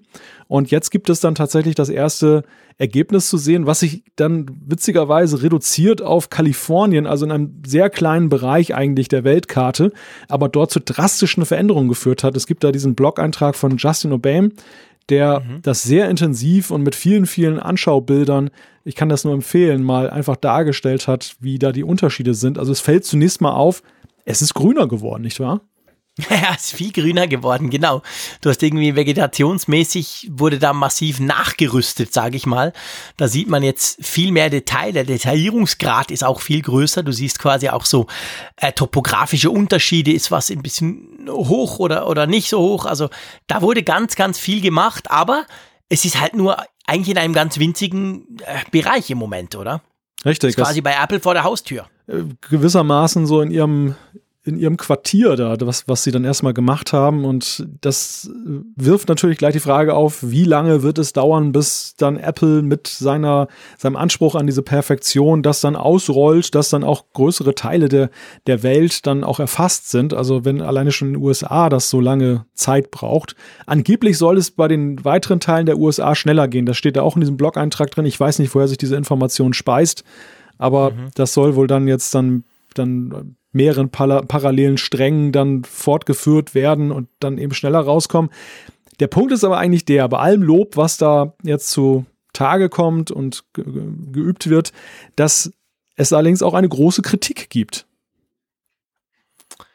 Ja, ähm, schieß los. Ja, die Kritik ist, dass Apple dann, was die korrekte Zuordnung von Plätzen angeht, es gibt ja diese sogenannten Labels. Man sieht das ja bei Google ja. Maps zum Beispiel auch, dass der dann auch sagt, da ist der Friseursalon XY und ja, genau. da ist dies und das und Google hat da ja einen recht großen Datenfundus und Apple macht das natürlich auch. Aber bei Apple in dieser überarbeiteten Karte ist das wohl nicht so verbessert worden wie jetzt zum Beispiel die Vegetation und diese ganzen anderen Sachen. Also die Karten sind gut, die Zuordnung aber wohl laut diesem Blog-Eintrag nicht so toll, stimmt oft auch nicht. Und die Aussage des Autors ist halt, dass gerade weil Apple ja nun sehr auf Augmented Reality guckt diese Sache, mhm. ich verschmelze quasi die Realität mit meinem Smartphone-Bildschirm genau. und kann sehen, aha, da links ist der Friseur, da muss ich hingehen. Dass es dann ja umso wichtiger ist, dass dann die Qualität der Daten auch gegeben ist. Und deshalb dann das jetzt ein Nachteil ist, wenn das da vernachlässigt wird. Ist eigentlich komisch, weil man würde doch meinen, wenn du so einen Abschnitt, ähm, lass es ein Bundesland sein oder viel kleiner nur eine Stadt, wenn du die so, so, so allumfassend ähm, neu machst oder überarbeitest in einer Kartenapplikation, da hat man ja eigentlich das Gefühl, es kommt dann alles. Also quasi nicht nur eben Vegetation, Straßen sind viel genauer etc., sondern eben genau zum Beispiel auch diese Labels, dass die dann stimmen. Das ist schon erstaunlich. Also da hat man wie das Gefühl, kommt das dann noch? Oder ich, es kann ja nicht sein, dass Apple das vergisst. ja, nein, vergessen haben sie sicherlich nicht, aber die Frage ist halt, wie da vorgegangen wurde, welche Priorität das genießt, denn bei mhm. dieser Masse an Daten, die da ja zu bearbeiten sind, ist es natürlich dann auch so, du musst dann auch wirklich dich darauf ansetzen, dass du das dann auch machst. Ja, das ist jetzt nicht irgendwie so. ein Riesenaufwand. Ja, eben, das ist ein Riesenaufwand und ich denke mal, die Labels werden, so wie sie jetzt beschaffen sind, mit irgendeiner Art Automatisierung gesetzt die dann halt nicht immer zutrifft. So sieht es zumindest aus in diesen Kartenbeispielen, die in diesem Blog-Eintrag da zu sehen sind, dass es dann anhand von, was weiß ich, Adressbucheinträgen und sonst irgendwie zugeordnet wird, aber halt nicht immer korrekt. Dass zum Beispiel ja. eben dann der Saloon im kleinen Dorf auf der falschen Straßenseite ist. Kann man sagen, okay, ist so vernachlässigt, man sieht es ja vor Ort. Aber nein, gerade für die Qualität der Dienste ist es natürlich gerade wichtig, dass man die richtige Straßenseite hat und nicht eben nur den ungefähren Ort dann eben dort lokalisiert hat. Und da, da mangelt es wohl momentan dran. Man darf gespannt sein, wie das weitergeht. Vielleicht mal ein kleines Live-Feedback, weil wir auch dann 150 Zuhörer noch dabei haben, die ja die Aufzeichnung mitverfolgen. Der mhm. Stefan hat uns geschrieben, er ist totaler Fan von Google Maps nutzt das mit CarPlay nur noch, weil er sagt, in allen Navi-spezifischen Belangen ist das besser, fängt bei Spracheingabe, Suchergebnissen an und Routing inklusive Verkehrsinfos. Mhm. Ja, klar. Also eben, da ist, ist, ist ich, ich denke auch, da ist Google Maps natürlich schon noch so ein bisschen eine Referenz, bedienungstechnisch und so. Also ich kenne jetzt natürlich CarPlay nicht, von dem her, ähm, da kann ich nicht mitreden, aber bedienungstechnisch gebe ich dir recht, da ist Apple, Apple-Karten, finde ich, ist da sehr clever, irgendwie cleverer aufgebaut. Ich behaupte mal, wenn ich das jemandem zeige, der, der, der ganz keine Ahnung hat von Technik und der sich auch nicht wirklich für Smartphones interessiert, kommt er wahrscheinlich schneller zum Ziel bei Apple Maps. Aber klar, am Schluss müssen natürlich die Daten stimmen und wenn die nicht ganz korrekt sind, dann nützt sie auch wieder nichts. Also ja, spannend, aber es zeigt, ich meine, was ja eigentlich auch interessant ist, es zeigt natürlich zeigt eigentlich, dass es schon, ähm, wie soll ich sagen, dass Apple da nach wie vor auch wirklich nicht nur drauf setzt, sondern auch bereit ist, da zu investieren, weil das ist ja alles nicht gratis, was sie da tun. Das stimmt, ja. Das ist, ich meine, das, das ist die andere Sache man muss mal sehen, welchen Aufwand Apple betrieben hat in den letzten zehn Jahren, möchte ich sagen, um mit seinem Kartendienst, der ziemlich am Anfang stand, ja, der ziemliche Probleme hatte. Wir erinnern uns an diese abgeknickten Satellitenbilder da, diese Verzerrtbilder, die ja dann auch Scott Forster mit den Job gekostet haben, weil das wirklich dann nicht so toll funktioniert hat alles. Wie sie in vielerlei Hinsicht dann eben nachgezogen haben gegenüber Google, die ja mhm. nun die ganze Zeit nicht das, das, den, den Fuß vom Gaspedal genommen haben. Die haben ja vorgelegt und auch ihren Dienst ja immer weiterentwickelt. Und das ist natürlich schon eine beachtliche Leistung. Das darf man natürlich in alle, bei alledem auch nicht ganz außer Acht lassen. Ja, vor allem, ich meine, allein, weißt du, allein, egal, klar, Apple ist, ist eine riesen Company, aber allein, dass du dich traust, Google Maps anzugreifen, weil, wie du gesagt hast, ist zwar schon ein paar Jahre her, aber da war ja Google Maps auch schon, ja, was, was soll ich sagen, Platzhirsch, unglaublich dominant. Also da war ja Google Maps schon überall und hat perfekt funktioniert und so weiter und so fort. Also allein, dass du dich traust, überhaupt sowas zu versuchen, finde ich, ist schon recht mutig, selbst für so eine große Firma wie Apple. Ja. Und sie machen, ich sag mal, Fortschritte, auch wenn sie sicher Google Maps natürlich definitiv noch nicht eingeholt haben. Das ist richtig, aber ich, ich, ich sage mal ganz kühn, wenn man es ernst meint, als Apple dass sie eben sagen, wir haben ein anderes Verständnis von Datenschutz und wir wollen unsere Nutzer schützen, dann muss man diesen Dienst auch anbieten. Denn wenn ja. Google Maps Monopolist wäre am Markt und es würde sich niemand mehr erdreisten, gegen den anzugehen, dann, dann braucht man keine großen Datenschutzversprechen abgeben. Und es ist ja toll, dass man dann in der Notes-App sicher ist. Wenn man aber links dann Karten nutzt, was viele nutzen mit dem Smartphone, dann wird dann, wird, werden dann Daten abgeschnorchelt. Das kann nicht sein. Also da muss man auch eine ernstzunehmende Alternative anbieten, eben für die Apps und Dienste, die die Nutzer eben viel benötigen und gerne nutzen mit ihren Smartphones. Und deshalb ist es, glaube ich, auch nur richtig und, und nötig, dass Apple da eben dieses Engagement zeigt. Und ich denke, sie sind sich dessen auch bewusst. Ja, ja, absolut. Also wie gesagt, ich, ich finde das ja nicht blöd. Im Gegenteil, ich finde klasse, dass das Apple macht. Und es wird auch immer besser. Und eben genau jetzt zum Beispiel in der Schweiz kommen plötzlich Verkehrsdaten dazu, was, was das Ganze macht, massiv viel besser nutzbarer macht, als es vorher war. Also soweit alles okay. Äh, apropos nutzbar. Ich weiß nicht, ob es dir aufgefallen ist. Wir haben schon länger, das muss schon drei Folgen her sein, dass wir nicht mehr über Apple Pay in Deutschland gesprochen haben. Müssen wir unbedingt nachholen, oder? Wir haben ja sicher schon 238 Mal über Apple Pay gesprochen in Deutschland im Apfelfunk. Und es ist Stand heute immer noch nicht verfügbar. Aber ich glaube, jetzt kann man definitiv mal einmal sagen, so lange wie es schon ging, geht's nicht mehr, oder? Ja, warte, lass mich mal kurz den Champagner kalt stellen. Ja, Apple Den haben Pay. schon einige Male aus dem Kühlschrank rausgenommen und dann wieder doch wieder rein verstaut. Ja, die stand ja schon sehr lange im Keller, die Flasche alleine, bis, bis wir überhaupt mal einen Anlass hatten oder In der Schweiz Verdacht. haben die schon lange gesoffen. Ja, das stimmt. Du hast dein, du bringst dein Leergut schon zurück, ja. schon lange. Aber gut, also, also wie, wie ist der aktuelle Stand? Ja, der aktuelle Stand ist der, dass äh, Montag, glaube ich, eine Informationsseite online gegangen ist bei apple.de, die international und in der Schweiz natürlich schon lange existiert, aber eben für Deutschland bislang nicht existierte, wo dann A gesagt wird, kommt bald Apple Pay, okay, das ist jetzt kein neuer Sachstand, das, das erwarten wir, aber es ist schön, dass es bekräftigt wurde. Gerade weil auch viele am Zweifeln waren, weil es nicht auf der Keynote genannt wurde, oh, haben sie jetzt doch Abstand davon genommen, gibt es ungeahnte mhm. Probleme?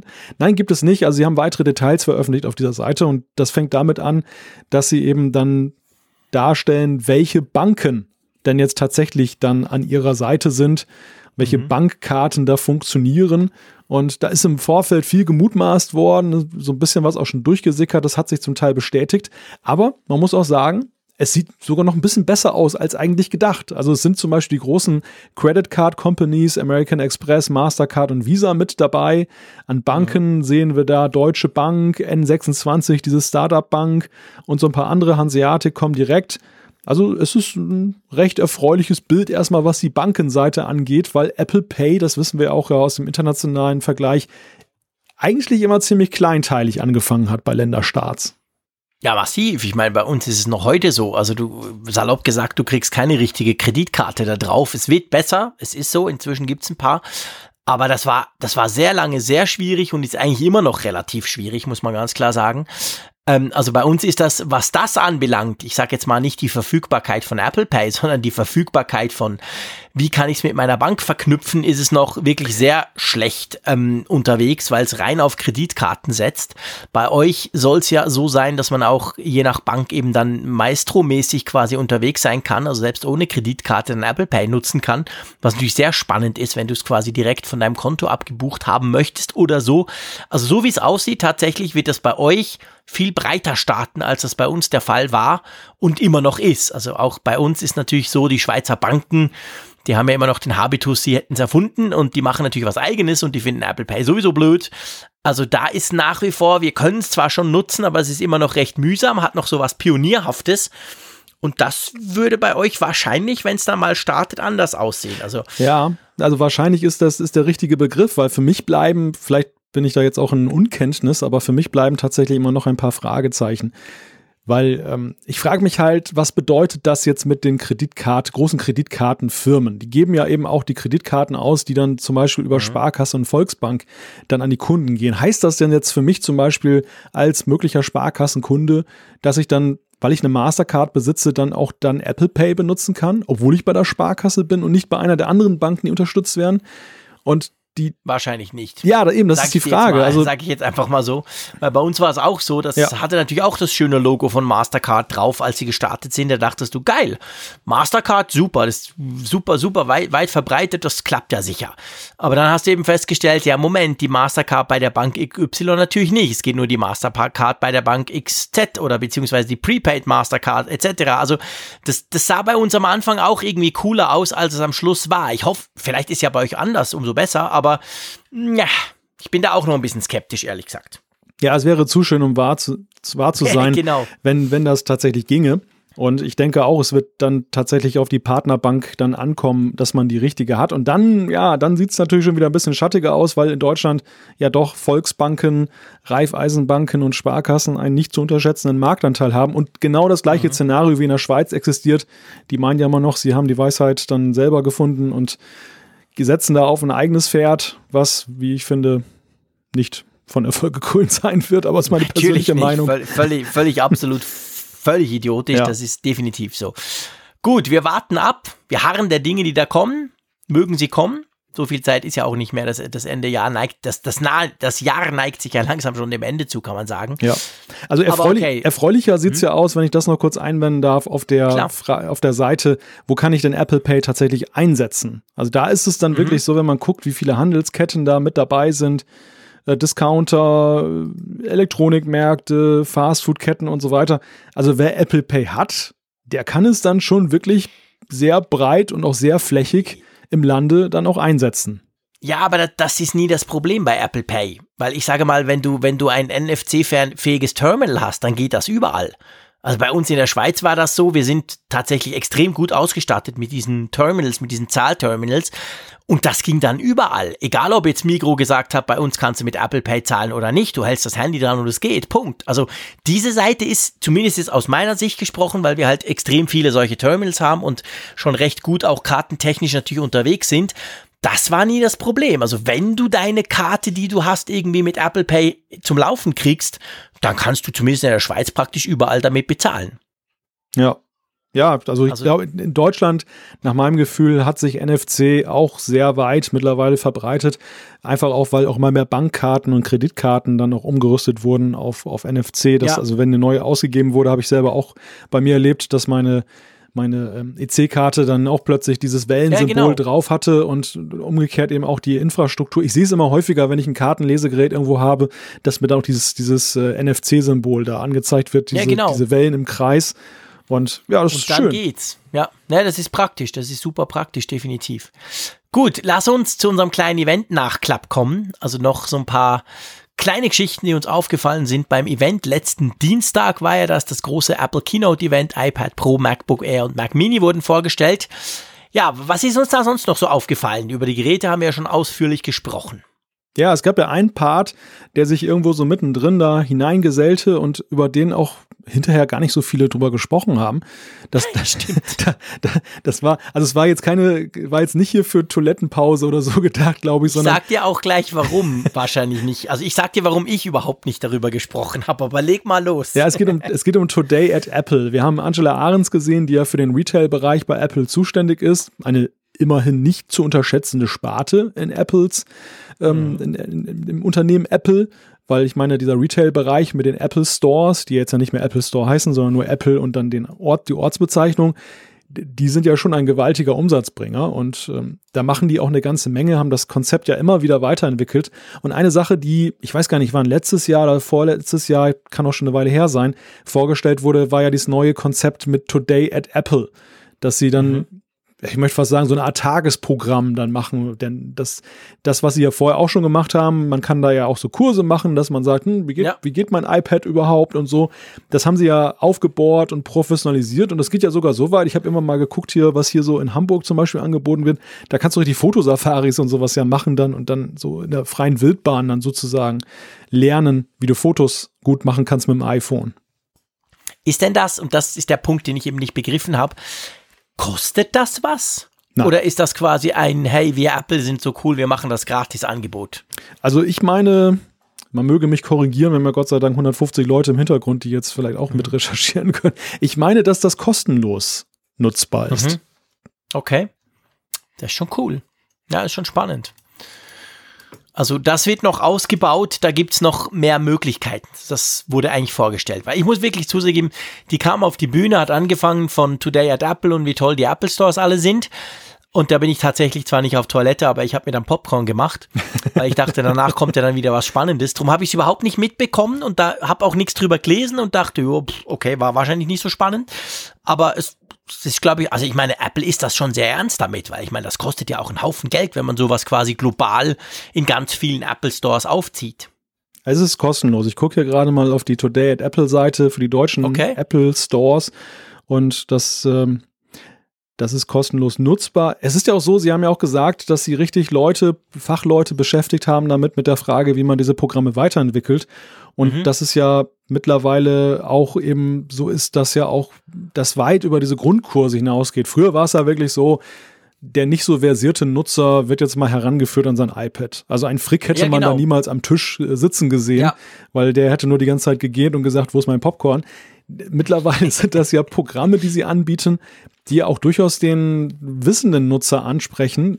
So, sag ich mal, weil Ja. sie sehr fachspezifisch sind, so zum Beispiel Richtung Fotografie, multimediales Gestalten, auch, ich glaube, Videoschnitt dann auch äh, schon in etwas Ja, genau. professioneller Weise. Und das sind durchaus Sachen, wo auch ich sagen würde, ach, das könnte man sich mal geben, gerade wenn es kostenlos ist Ja. bindet natürlich die Leute an den Apple Store und ist so diese ja, Erfüllung dieses Begriffs des, der Community. Also sie, sie wollen ja auch so den Apple Store zum Versammlungspunkt machen, da so ein Aufenthaltsort, wo Leute halt gerne hingehen. Nicht nur kaufen, sondern ja auch, ähm, man lebt gerne mit Apple sozusagen. Ja, genau. Nee, das passt natürlich gut. Und ich finde auch, ich finde generell die Angebote in den Apple Stores sind super spannend. Also übers reine, ich kaufe mir jetzt ein Gerät und latsche wieder raus, äh, hinausgehen. Also das ist schon ein Punkt. Aber lass uns mal noch zu was anderem kommen. Und zwar dieser Ort. Das war ja in einem Theater, also in einem Opernhaus eigentlich wurde das gemacht. Wie kam dir das vor? Ich fand das noch, ich fand das interessant, war mir dann aber nicht sicher. Ich komme ja aus einer Künstlerfamilie. Meine Mutter war Tänzerin, mein Vater Schauspieler und Sänger. Ich bin sozusagen in so einem Theater aufgewachsen. Ähm, da kam mir das irgendwie ganz heimelig vor. Ich fand das total cool.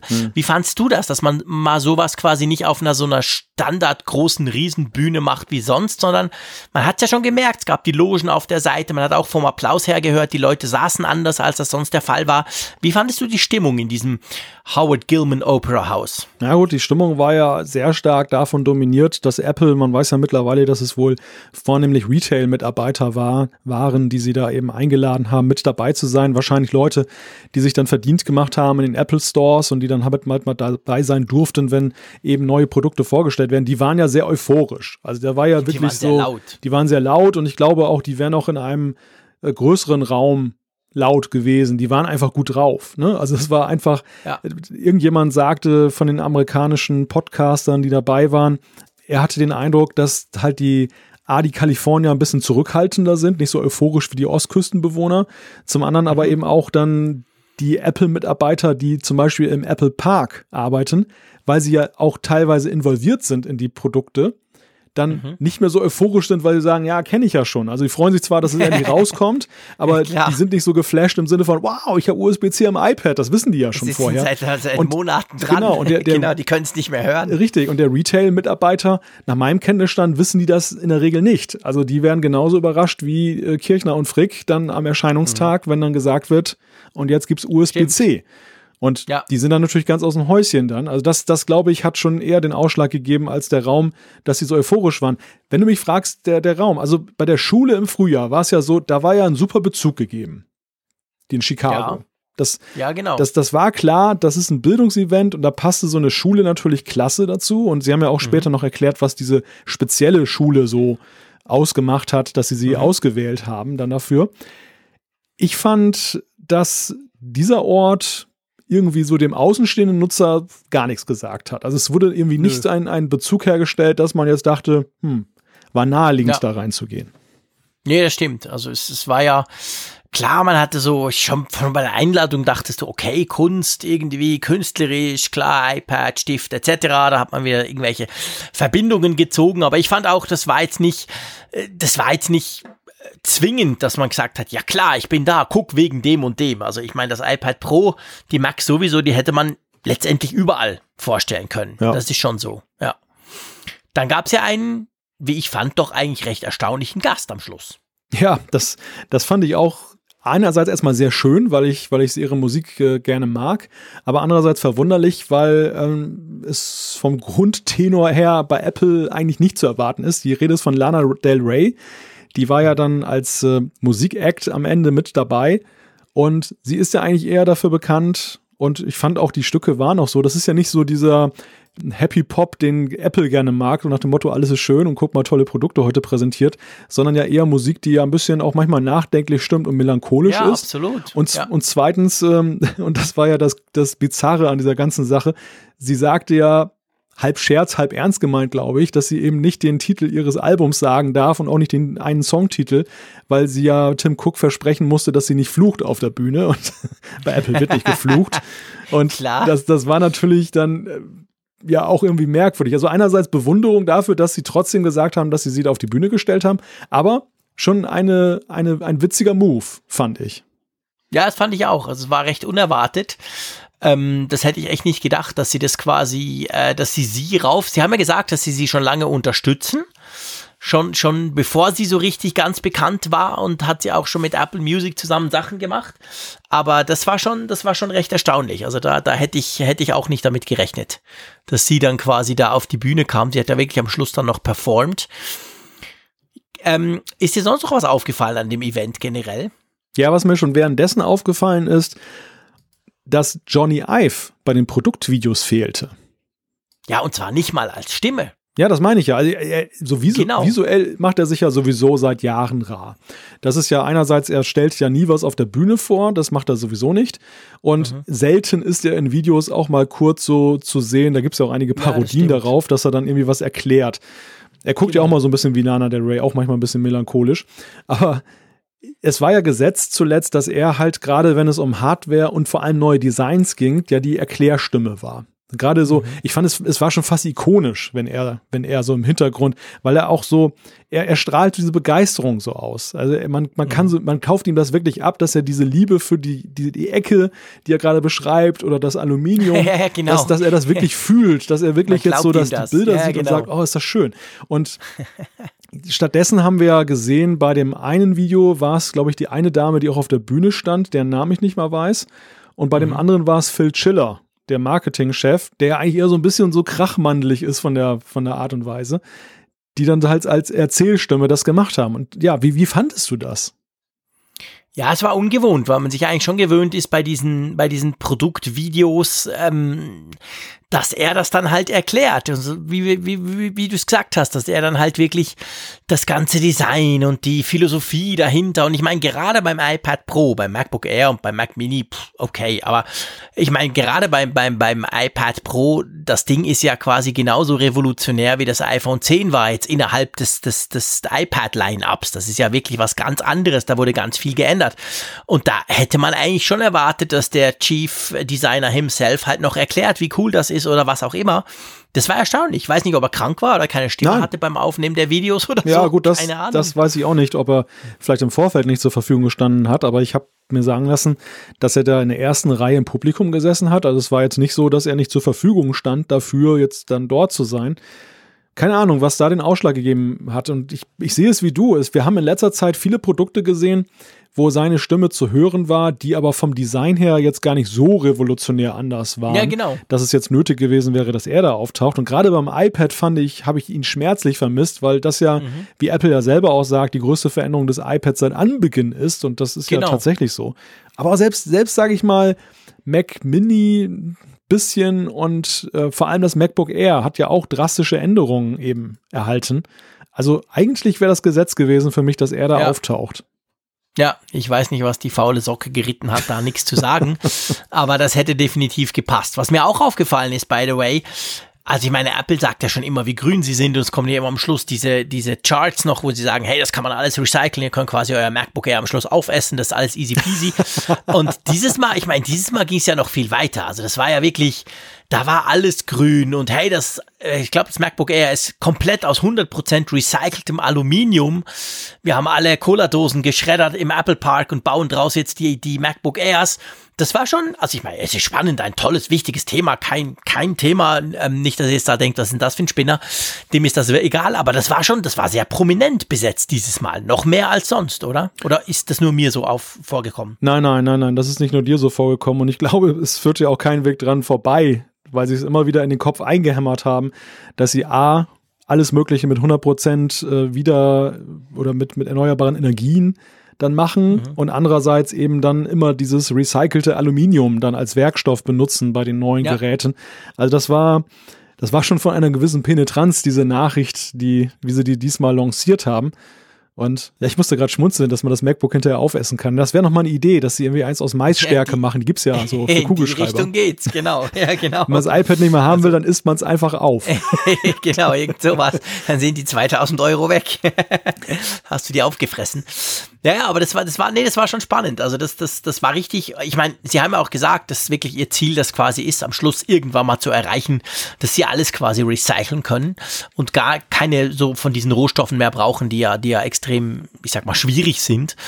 Aber ja, das war auf jeden Fall, Apple war das extrem wichtig. Lass uns zu einem neuen Thema kommen, was uns extrem wichtig ist und ich glaube allen. Du hast ja heute Morgen schon zu meiner großen Erheiterung, nein, ich war natürlich sauer, weil es bei mir noch nicht so weit ist, aber ich gönne dir das, mein lieber Malte. Du hast ja schon ein großes Paket bekommen heute Morgen früh mit einem iPad drin. Das hast du, glaube ich, kurz ausgepackt. Danach musstest du arbeiten gehen. Aber jetzt konntest du dann doch zumindest mal in die Hände halten. Und gleichzeitig war es ja so, heute am Mittwoch, dem 7. November, sind die Dinger ja im Verkauf. Das heißt, jetzt werden die zugeschickt. Man kann sie im Apple Store kaufen gehen oder bei anderen Retailern. Und gleichzeitig war es so, dass, glaube ich, am Montag, genau am Montag, äh, gab es die ersten Testberichte. Also diese quasi, es gibt ja dann immer so eine, so eine, ähm, eine NDA-Frist quasi, wo man noch nichts sagen darf als Journalist, wenn man sie schon bekommen hat, aber die fiel dann am Montag. Das heißt, da sind dann alle großen Medien, haben dann ihre Testberichte rausgehauen. Und ich glaube, wir müssen mal so ein bisschen übers iPad Pro sprechen. Ich glaube, der Mac Mini und der MacBook Air, das das, das lassen wir weg, oder? Da kann man, das kann man lesen, das können wir auch ein andermal besprechen, aber ich würde jetzt mal sagen, es dreht sich so ein bisschen ums iPad Pro, oder? Ja, man, ich meine, man, man kann das kurz machen mit MacBook Air und, und ähm, Mac Mini. Mac Mini ist so, hat auch sehr gute Kritiken gekriegt, also große Leistungssteigerung wurde auch festgestellt. Einziges Manko, da gab es von Marco Arment ein witziges Review, ist halt die, die GPU. Also grafikkartenmäßig kann man mit dem mhm. Ding nichts anfangen, aber als Arbeitsmaschine phänomenal, sind sich fast alle einig. Ja, ja, genau. Und MacBook Air kann man sagen, erfüllt eigentlich auch die positiven Erwartungen, über die wir letztes Mal gesprochen haben. Ähm, nach wie vor eben die Frage, wo soll man das im Line-Up einordnen? Das haben auch viele diskutiert in den Reviews. Also da, das, auf der Frage haben auch noch viele rumgedacht. Ja. Im Zusammenhang mit MacBook und MacBook Escape das stimmt. Was, was, was ich noch gel gelernt habe, das war mir nicht so bewusst, als wir letzte Woche drüber gesprochen haben. Das MacBook Air kommt tatsächlich mit einem anderen, schwächeren Prozessor daher als zum Beispiel das MacBook Pro Escape, wie du dem ja sagst. Also das, das, das, das ja. MacBook Pro ohne Touchbar. Also da ist offensichtlich ein recht großer Unterschied rein vom Power her. Also der, der, der, der i5 ähm, der da im MacBook Pro Escape drin vorkommt, der ist, das ist eine andere Liga quasi. Der ist deutlich stärker als der, der im MacBook Air kommt. Und viele haben ja auch gesagt, zum Beispiel auch The Verge hat es im Video schön beschrieben, dass das MacBook Air, für das es so lange nicht mehr angefasst wurde, jetzt rein vom Speed, also vom Power her, ähm, eigentlich nicht, nicht quantensprungmäßig schneller ist als das alte MacBook Air, das ja schon jetzt seit Jahren nicht mehr angerührt wurde. Hm. Also da hat sich Apple offensichtlich entschieden, einen in Anführungszeichen eher schwächeren Prozessor zu verbauen. Und das macht natürlich dann so eine gewisse Differenzierung wieder einfacher, weil das, das war mir letztes Mal nicht bekannt, nicht so ganz bewusst, dass da auf der Seite schon mal ein Unterschied liegt. Aber ja, also auch trotzdem das MacBook Air kriegt overall, muss man sagen, gute Kritiken, definitiv. Ja. Eigentlich ja auch das iPad Pro. Eigentlich. Ja. Ich glaube, das, das kann man also grundsätzlich unabhängig jetzt von Detailfragen, aber man kann sagen, dass das iPad Pro auch durch die Bank, so was Leistung angeht, was neue Funktionalitäten angeht, gute Noten gekriegt hat. Es ist halt dann am Ende immer im Fazit, ein häufiges Thema war natürlich der Preis, das Thema Zubehör und natürlich, wofür nutze ich es? Und da scheiden sich die Geister bei der ganzen Sache. Ich bin ja heute tatsächlich auch jetzt ein, stolzer Besitzer eines neuen iPad Pro 11 Zoll.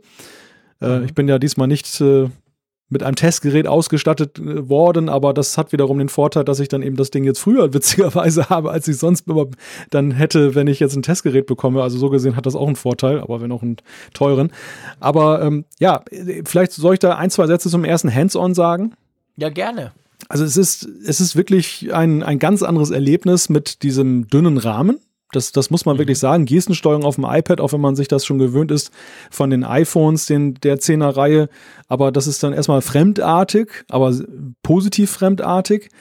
Mhm. Was mir viel stärker aufgefallen ist, als ich das auf Bildern vorher wahrgenommen habe, ist tatsächlich das andere Gehäusedesign hinten, so die Rückseite. Ja. Ja. Das ist, das ist wirklich krass, wie anders sich dieses iPad anfühlt in den Händen. Es fühlt sich irgendwie noch ein bisschen leichter an, weil es dünner ist und es ist aber überhaupt nicht, obwohl es so kantig geworden ist, dass es irgendwie so kantig sich anfühlt, weil Apple hat genau an den richtigen Stellen, in Übergängen, doch so ganz leichte Rundungen eingebaut. Das ist tatsächlich ein Handschmeichler, muss man sagen. Das ist, äh, man, man streicht gerne rüber. Es ist irgendwie schön. Das ist, das ist so das erste, was ich so nach ein paar Stunden mit dem Ding sagen kann.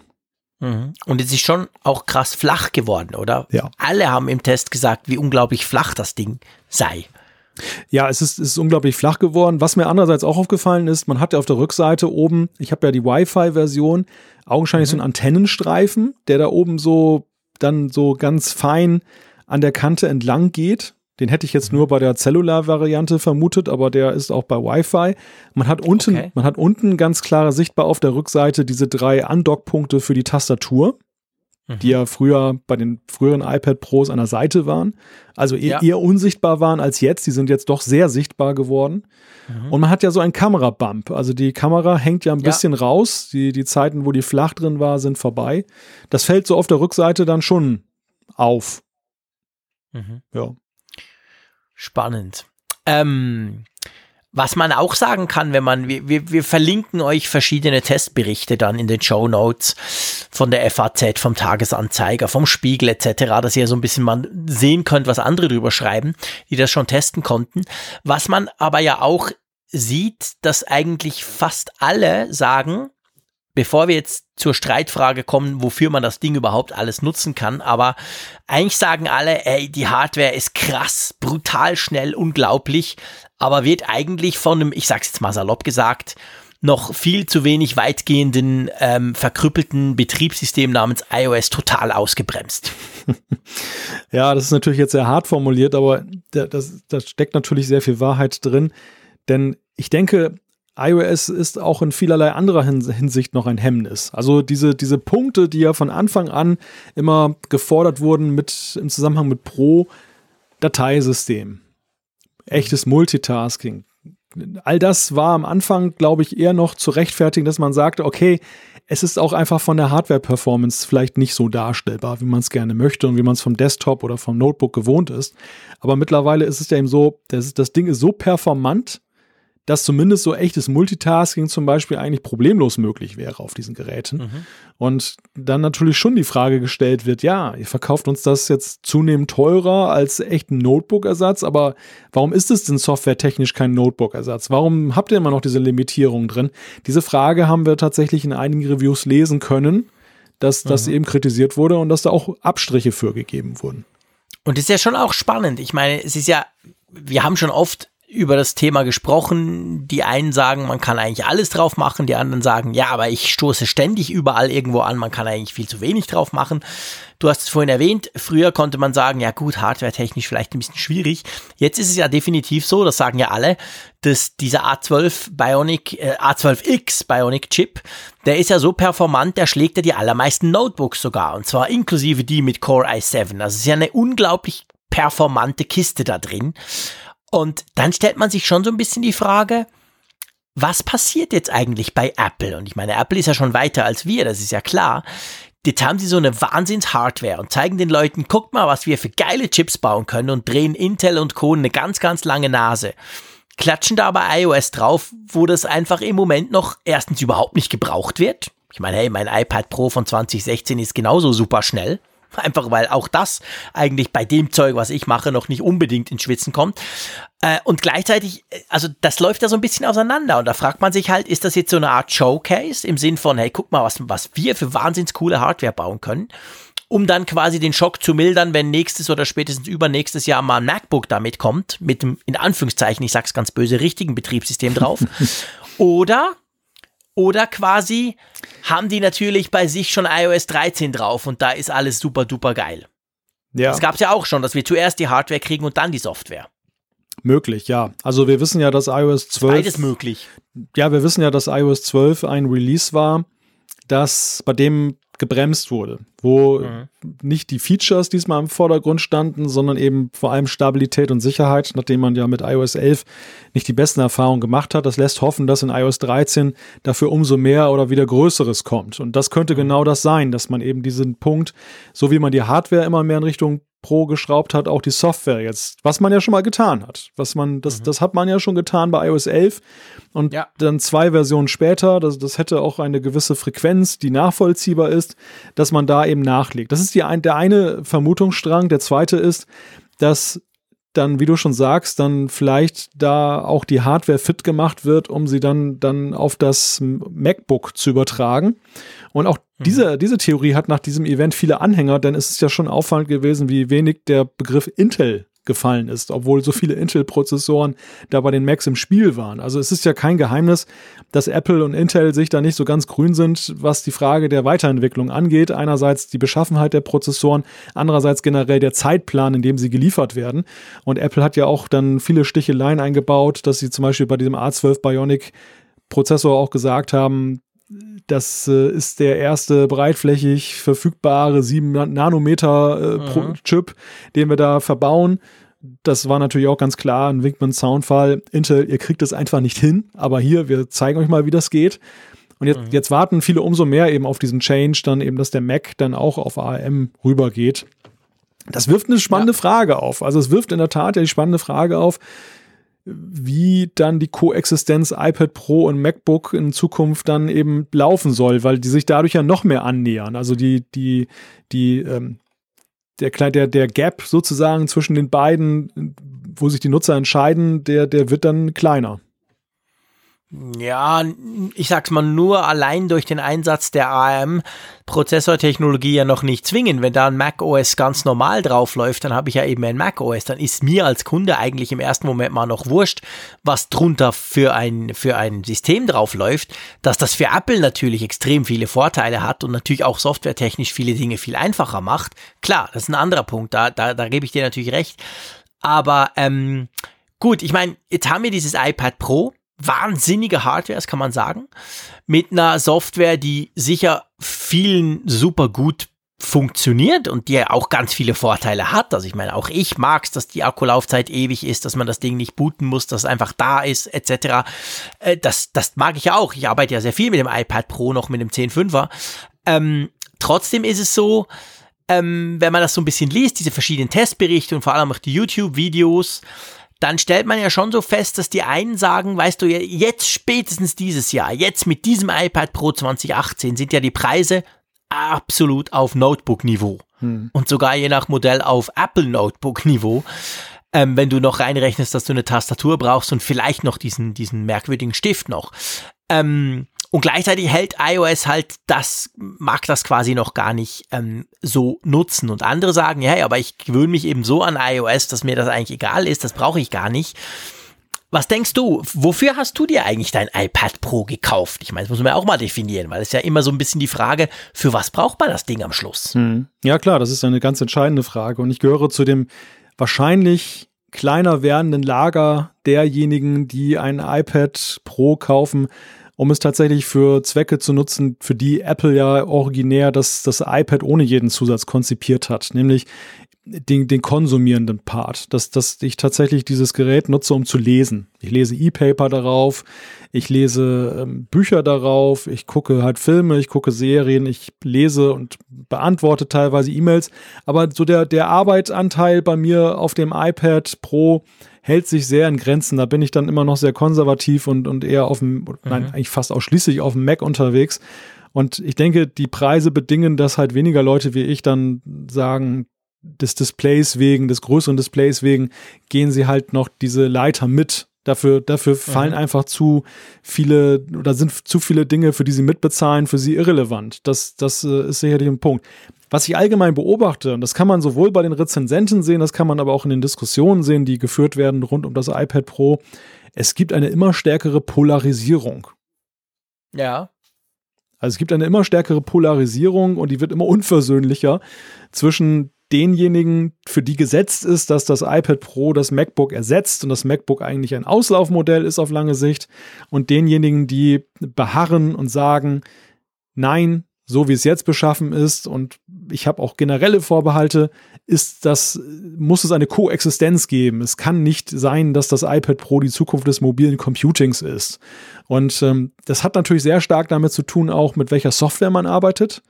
Das heißt, mhm. wer jetzt schon beim letzten iPad Pro glücklich war, weil seine Software oder sein Workflow genau passt und wenig ähm, Mehraufwand oder gar keinen Mehraufwand erzeugt, mhm. Der, der, wird natürlich jetzt noch fanatischer, weil das neue iPad ja noch besser ist. Ne? Es ist noch wenig, mehr Display, weniger Rahmen, performanter. Das ist natürlich klar, dass der noch dann noch überzeugter von der ganzen Sache ist und die anderen bekommen, finde ich, gerade mit Blick auf das Thema Software zu wenig, als dass sie sich irgendwie bewegen könnten in die andere Richtung. Die verharren auch in ihrem Lager. Ja, ja, das hat natürlich was, das stimmt. Ich meine, es ist ja auch so, dadurch, dass der Preis so hoch ist, wird es natürlich auch automatisch, ich sage mal, dieses quasi, hey, mein iPad Pro, das ist eigentlich ein iPad, cool, ich nutze das zum Fernsehgucken, zum Lesen etc. Oh, und ich kann ab und zu noch damit arbeiten, umso schöner. Das verliert es natürlich, weil der Gedanke mit, hey, das ist ja eigentlich ein normales iPad, das nutze ich für normale iPad-Tasks, dafür gibst du ja nicht 1200 Euro aus. Außer du bist jetzt du. Weißt du, was ich meine? ja, ja. Ja, ja, klar, das, das ist sicherlich so ein Punkt. Wobei andererseits auch da ja ein Quell für Unzufriedenheit liegen könnte. Denn das hatte ich ja schon in der letzten Sendung gesagt. Vielleicht, es möchte vielleicht nicht jeder die, die Performance eben eines iPad Pro haben und benötigt sie effizient auch. Aber dass, dass man jetzt als konsumierender Nutzer eines Tablets abgehängt ist von der Displayentwicklung, ist natürlich ja, auch klar. bedauerlich, weil, ich sag mal, der Filmegucker, der, der will doch auch das große Display haben. Also der ist dann nicht da per se jetzt auf 9,7 Zoll geeicht und sagt, oh, das ist das beste Format der Welt. Ja, das stimmt. Also das ist natürlich genau der Punkt. Und das ist natürlich ein, ein, ganz, ein ganz wichtiger Punkt, dass eigentlich im Moment du hast dieses ganz, ganz günstige iPad, was im Frühling vorgestellt wurde, das ja ein super iPad ist, das aber halt auch noch aussieht wie ein altes iPad. Und jetzt hast du dieses fancy iPhone 10 mäßige, wow, das ist die Zukunft vom iPad, iPad Pro. Ja. Und dazwischen liegen ungefähr 1000 Euro. Ja, richtig. Also es gibt nichts da in der Mitte. Es gibt jetzt nicht irgendwie so quasi, hey, wir machen ein normales iPad ohne diese ganze Tastatur und Stiftgedöns für, sagen wir, 600 Euro. Dafür ist es mit Face ID und randlos. Da gibt es im Moment nichts und ich glaube, das fördert die Polarisierung natürlich auch noch ein bisschen. Also es wird ganz klar Zeit für ein iPad Air. ja, genau, mit, ja, ganz mit genau. Mit R, nicht ein R wie Luft, sondern ein R ein wie R, 10 R. Ein R, ja, genau, stimmt. stimmt, genau, ein ja, iPad R. ja, da hast du recht. Also das fehlt tatsächlich in diesem, in diesem Bereich, weil natürlich die, die quasi den großen Preis zahlen, einfach weil sie dieses schöne neue, diese neue Technologie wollen, ohne damit quasi jetzt gleich zu arbeiten wie mit dem Notebook. Die, für die ist es schon wirklich hart, sage ich mal. Ich meine, ja. du kannst sagen, hey, du brauchst es für den Apfelfunk. Ganz ein wichtiger Grund. Aber ähm, sonst ist es schon ein bisschen viel Geld. Und die anderen, die sich zwar bestätigt sehen, die sagen, ja, statt dem Laptop kaufe ich mir ein iPad Pro, die, da kommt es halt extrem auf den Workflow an. Also diese Diskussion, die haben wir ja auch schon geführt, verschiedentlich. Da kommt es extrem drauf an, was du machst. Da kommt es auch extrem drauf an, ob du dich anpassen magst bei gewissen Dingen. Und ich kann völlig verstehen, wenn viele sagen, hey, ich mag mich nicht anpassen. Also ich meine, nimm, nimm mal mhm. mich. Ja. Du weißt, ich mache extrem viel mit dem iPad Pro. Mhm. Also und zwar nur geschäftlich. Bei mir ist tatsächlich lustigerweise das iPad Pro ist ist mein Business Notebook. Ich kam noch nie auf die Idee, das auf dem, auf dem Sofa quasi zu brauchen. Ich brauche das nie dafür, einfach ja. weil das ist für mich so quasi Arbeit. Unterwegs, wenn ich bin, in Meetings etc. Perfektes Gerät, ich liebe es. Aber ich stelle zum Beispiel fest, die ganzen Radiogeschichten, ihr wisst ja, ich mache so 10, 15 Radiobeiträge pro Woche, die mache ich alle auf meinem MacBook. Und da muss ich sagen, aus reiner Faulheit eigentlich weil da habe ich meinen Workflow so perfektioniert. Da bin ich so super schnell ein Interview aufzuzeichnen oder selber ein Feature zu produzieren und das an den Radiosender zu schicken. Da weiß ich genau blind wie, wo, was. Und ich muss sagen, es ist tatsächlich so. Es würde inzwischen ein paar Apps geben, die können das auch. Aber ich müsste meinen Workflow total umstellen. Und lustigerweise beim Schreiben, bei Webgeschichten, bei, bei Meetings mit OneNote etc., da ist mir das leicht gefallen, da habe ich das gemacht. Aber bei jetzt diesem spezifischen Punkt Audioproduktion oder auch Podcastproduktion, da, da würde ich das niemals machen. Da sage ich, ja, auf gar keinen Fall, das mache ich alles mit dem MacBook. Also von dem her gesehen, selbst bei mir, der, der, ich sag mal, relativ offen auf so ein iPad Pro zugeht und sagt, ja, hey, cool, je mehr das kann, umso besser, ähm, gibt auch da Hürden. Und ich kann drum jeden nachvollziehen, der sagt, hey, selbst wenn man es könnte, es gibt viele Dinge, die kann man nicht, da müssen ja, wir nicht diskutieren. Genau. Aber selbst wenn man es könnte, ich mag mich doch nicht umgewöhnen, weil es läuft ja super. Warum soll ich es jetzt plötzlich ganz anders machen, mm. was ja nicht zwingend auch schneller ist? Also ich kann das völlig nachvollziehen. Ja, ich meine, das ist ja, am Ende ist es ja auch eine Frage von, welche Vorteile bringt es mir? Soll ich mich nur umgewöhnen, genau. weil Apple jetzt findet, dass das ja, toll genau. ist und der richtige Weg? Genau. Das ist ja auch Nonsens. Sondern am Ende muss natürlich jeder erstmal abwägen, welche Vorteile bringt mir das. Ein, ein großer Vorteil der Arbeit mit dem iPad Pro ist ja eben gerade, dass ähm, in puncto Akkulaufzeit, äh, in puncto Verfügbarkeit, wie schnell ist das Gerät on, dass ich dann eben damit arbeiten kann, das sind gewisse Vorteile, die je nach Nutzungsszenario von Vorteil sind. Aber ich muss auch sagen, es ist ja nicht nur eine Frage der Umgewöhnung, es ist bei vielen Punkten eben auch tatsächlich so, dass es eine Frage von Machbarkeit ist. Also ja. die Entwicklergemeinde stöhnt ja bis heute auf und sagt, hey, da gibt es, glaube ich, einige, die das machen würden. Wo bleibt Xcode fürs iPad? Also das, das ist so naheliegend, dass gerade so dann Entwicklung auch möglich wäre auf dem iPad. Ja wenn man es ernst meint mit Pro. Und da tut sich nichts, da gibt es nicht mal eine Verlautbarung, dass es in die Richtung gehen könnte. Und das ist natürlich dann schon so, so ein Punkt, da geht's ja, halt nicht anders. Da muss ich den Mac ich mein, haben. Ich sag mal natürlich so, also das ist natürlich etwas, da habe ich jetzt ehrlich gesagt das Gefühl, bei vielen Dingen denke ich, Apple hat es nicht angepackt oder es geht auch noch nicht. Vielleicht ist iOS einfach für gewisse Dinge nicht ready. Zum Beispiel diese ganze Dateigeschichte, die ja mit USB-C jetzt plötzlich eine riesen Relevanz kriegt. Ich kann ja da einen USB-C, einen USB-Stick einstecken. Ich kann da meine kleine Festplatte, ich kann da meine SSD von Samsung, die bei mir rumfliegt, einstecken. Geil. Es nützt mir nur nichts, ja. weil ich nichts drauf lesen kann, ja. außer Fotos. Ähm, die Geschichte zum Beispiel, ich, ich spekuliere, könnte ja tatsächlich sein, das ist bei iOS einfach schwierig bis unmöglich. Punkt. Aber die Xcode-Geschichte, da sage ich dir echt, da bin ich jetzt der Verschwörungstheoretiker. Ich meine, wenn sie das machen würden, selbst wenn sie es spezifisch natürlich nur fürs iPad Pro, es wird doch nicht auf dem billig iPad laufen, da würden sie ja extrem viel weniger Macs verkaufen. Ja, klar. Da machen wir uns nichts vor. Nein. Die App Stores boomen immer noch und ja. du musst ja einen Mac haben, um, um fürs iPhone eine App zu programmieren. Also da würden sie sich wahrscheinlich tatsächlich böse in, ins eigene Fleisch schneiden, weil einfach dann die Entwickler sagen, hey geil, dann reicht das iPad Pro, da brauche ich ja nicht mehr einen Mac dafür. Ja, aber das ist genau der Punkt. Und dann, dann aber gleichzeitig den gleichen Preis zu veranschlagen, der oder sogar noch mehr. Ja gut, da spielt es vielleicht keine Rolle mehr. Das ist wahr, natürlich. Also für Notebook vielleicht kommt es dann, dann, doch, weil sie sagen, ist ja wurscht, ja. das iPad Pro kostet ja gleich viel wie ein Mac. Also einerseits kann es ja eigentlich egal sein. Richtig. Stimmt. Einerseits erzähle ich den Leuten voll vollwertige Alternative und auf der anderen Seite ähm, halte ich selber so, dass ich es limitiere, weil ich sage, bestimmte ja. Dinge will ich nicht haben. Ich glaube nämlich, dass diese Speicher Trägergeschichte auch aus den gleichen Erwägungen eine Rolle spielt. Denn wo ist denn das Problem, wie zum Beispiel damals bei einer CD und einer Floppy Disk zu sagen, dass zum Beispiel eine Festplatte, die du per USB-C anschließt, dann einfach als so ein Drive-Symbol auftaucht und dass du eine App machst, ähnlich zum Beispiel jetzt dieser iCloud Drive-Geschichte, wo sie auch diese Dateien-App ja haben. schon, genau, die Dateien-App, genau, die wäre ja dafür prädestiniert. Richtig, genau, die ist prädestiniert, die App ist eigentlich da, sie muss nur dahingehend erweitert werden und man könnte das sehr intuitiv dann eben machen, dass wie gesagt mhm. dann so ein Symbol aufpoppt nach dem Motto, so so, Disk ist jetzt angeschlossen, kannst mitarbeiten und du kannst sie dann auch wieder auswerfen. Ja. Das, das wäre gar kein Problem. Aber es wird nicht gemacht und ich schätze, es wird auch eben nicht gemacht, weil man eben da auch die, die große Gefahr sieht, dass ein offeneres Dateisystem und die Möglichkeit, den Speicher zu erweitern. Ich meine, die Möglichkeit, den Speicher zu erweitern, macht ihnen ja auch sowieso die Preise kaputt. Wie will ich denn ein 1 Terabyte iPad noch verkaufen, wenn ich dann, wenn jeder seine USB-C-Festplatte da anstöpseln kann und kann dann die großen Video-Files und so weiter da drauf packen? Das, das haut ja auch nicht hin. Und da bin ja, ich, klar. und da bin ich halt so unterwegs, dass ich sage, hm, also da sind eher weniger die Grenzen der technischen Machbarkeit das, was, was dafür sorgt, dass es nicht da ist, sondern eher eine Frage von Wollen, weil man dann bestimmte Märkte Ja. halt konzipieren und, und gestalten will. Und dann aber, wie gesagt, mit der Preispolitik, das haut könnte, nicht hin. Könnte stimmen. Ja, ja, das haut nicht hin. Das passt nicht so ganz zusammen. Genau. Du, wir werden diese Diskussion nicht abschließend beantworten können.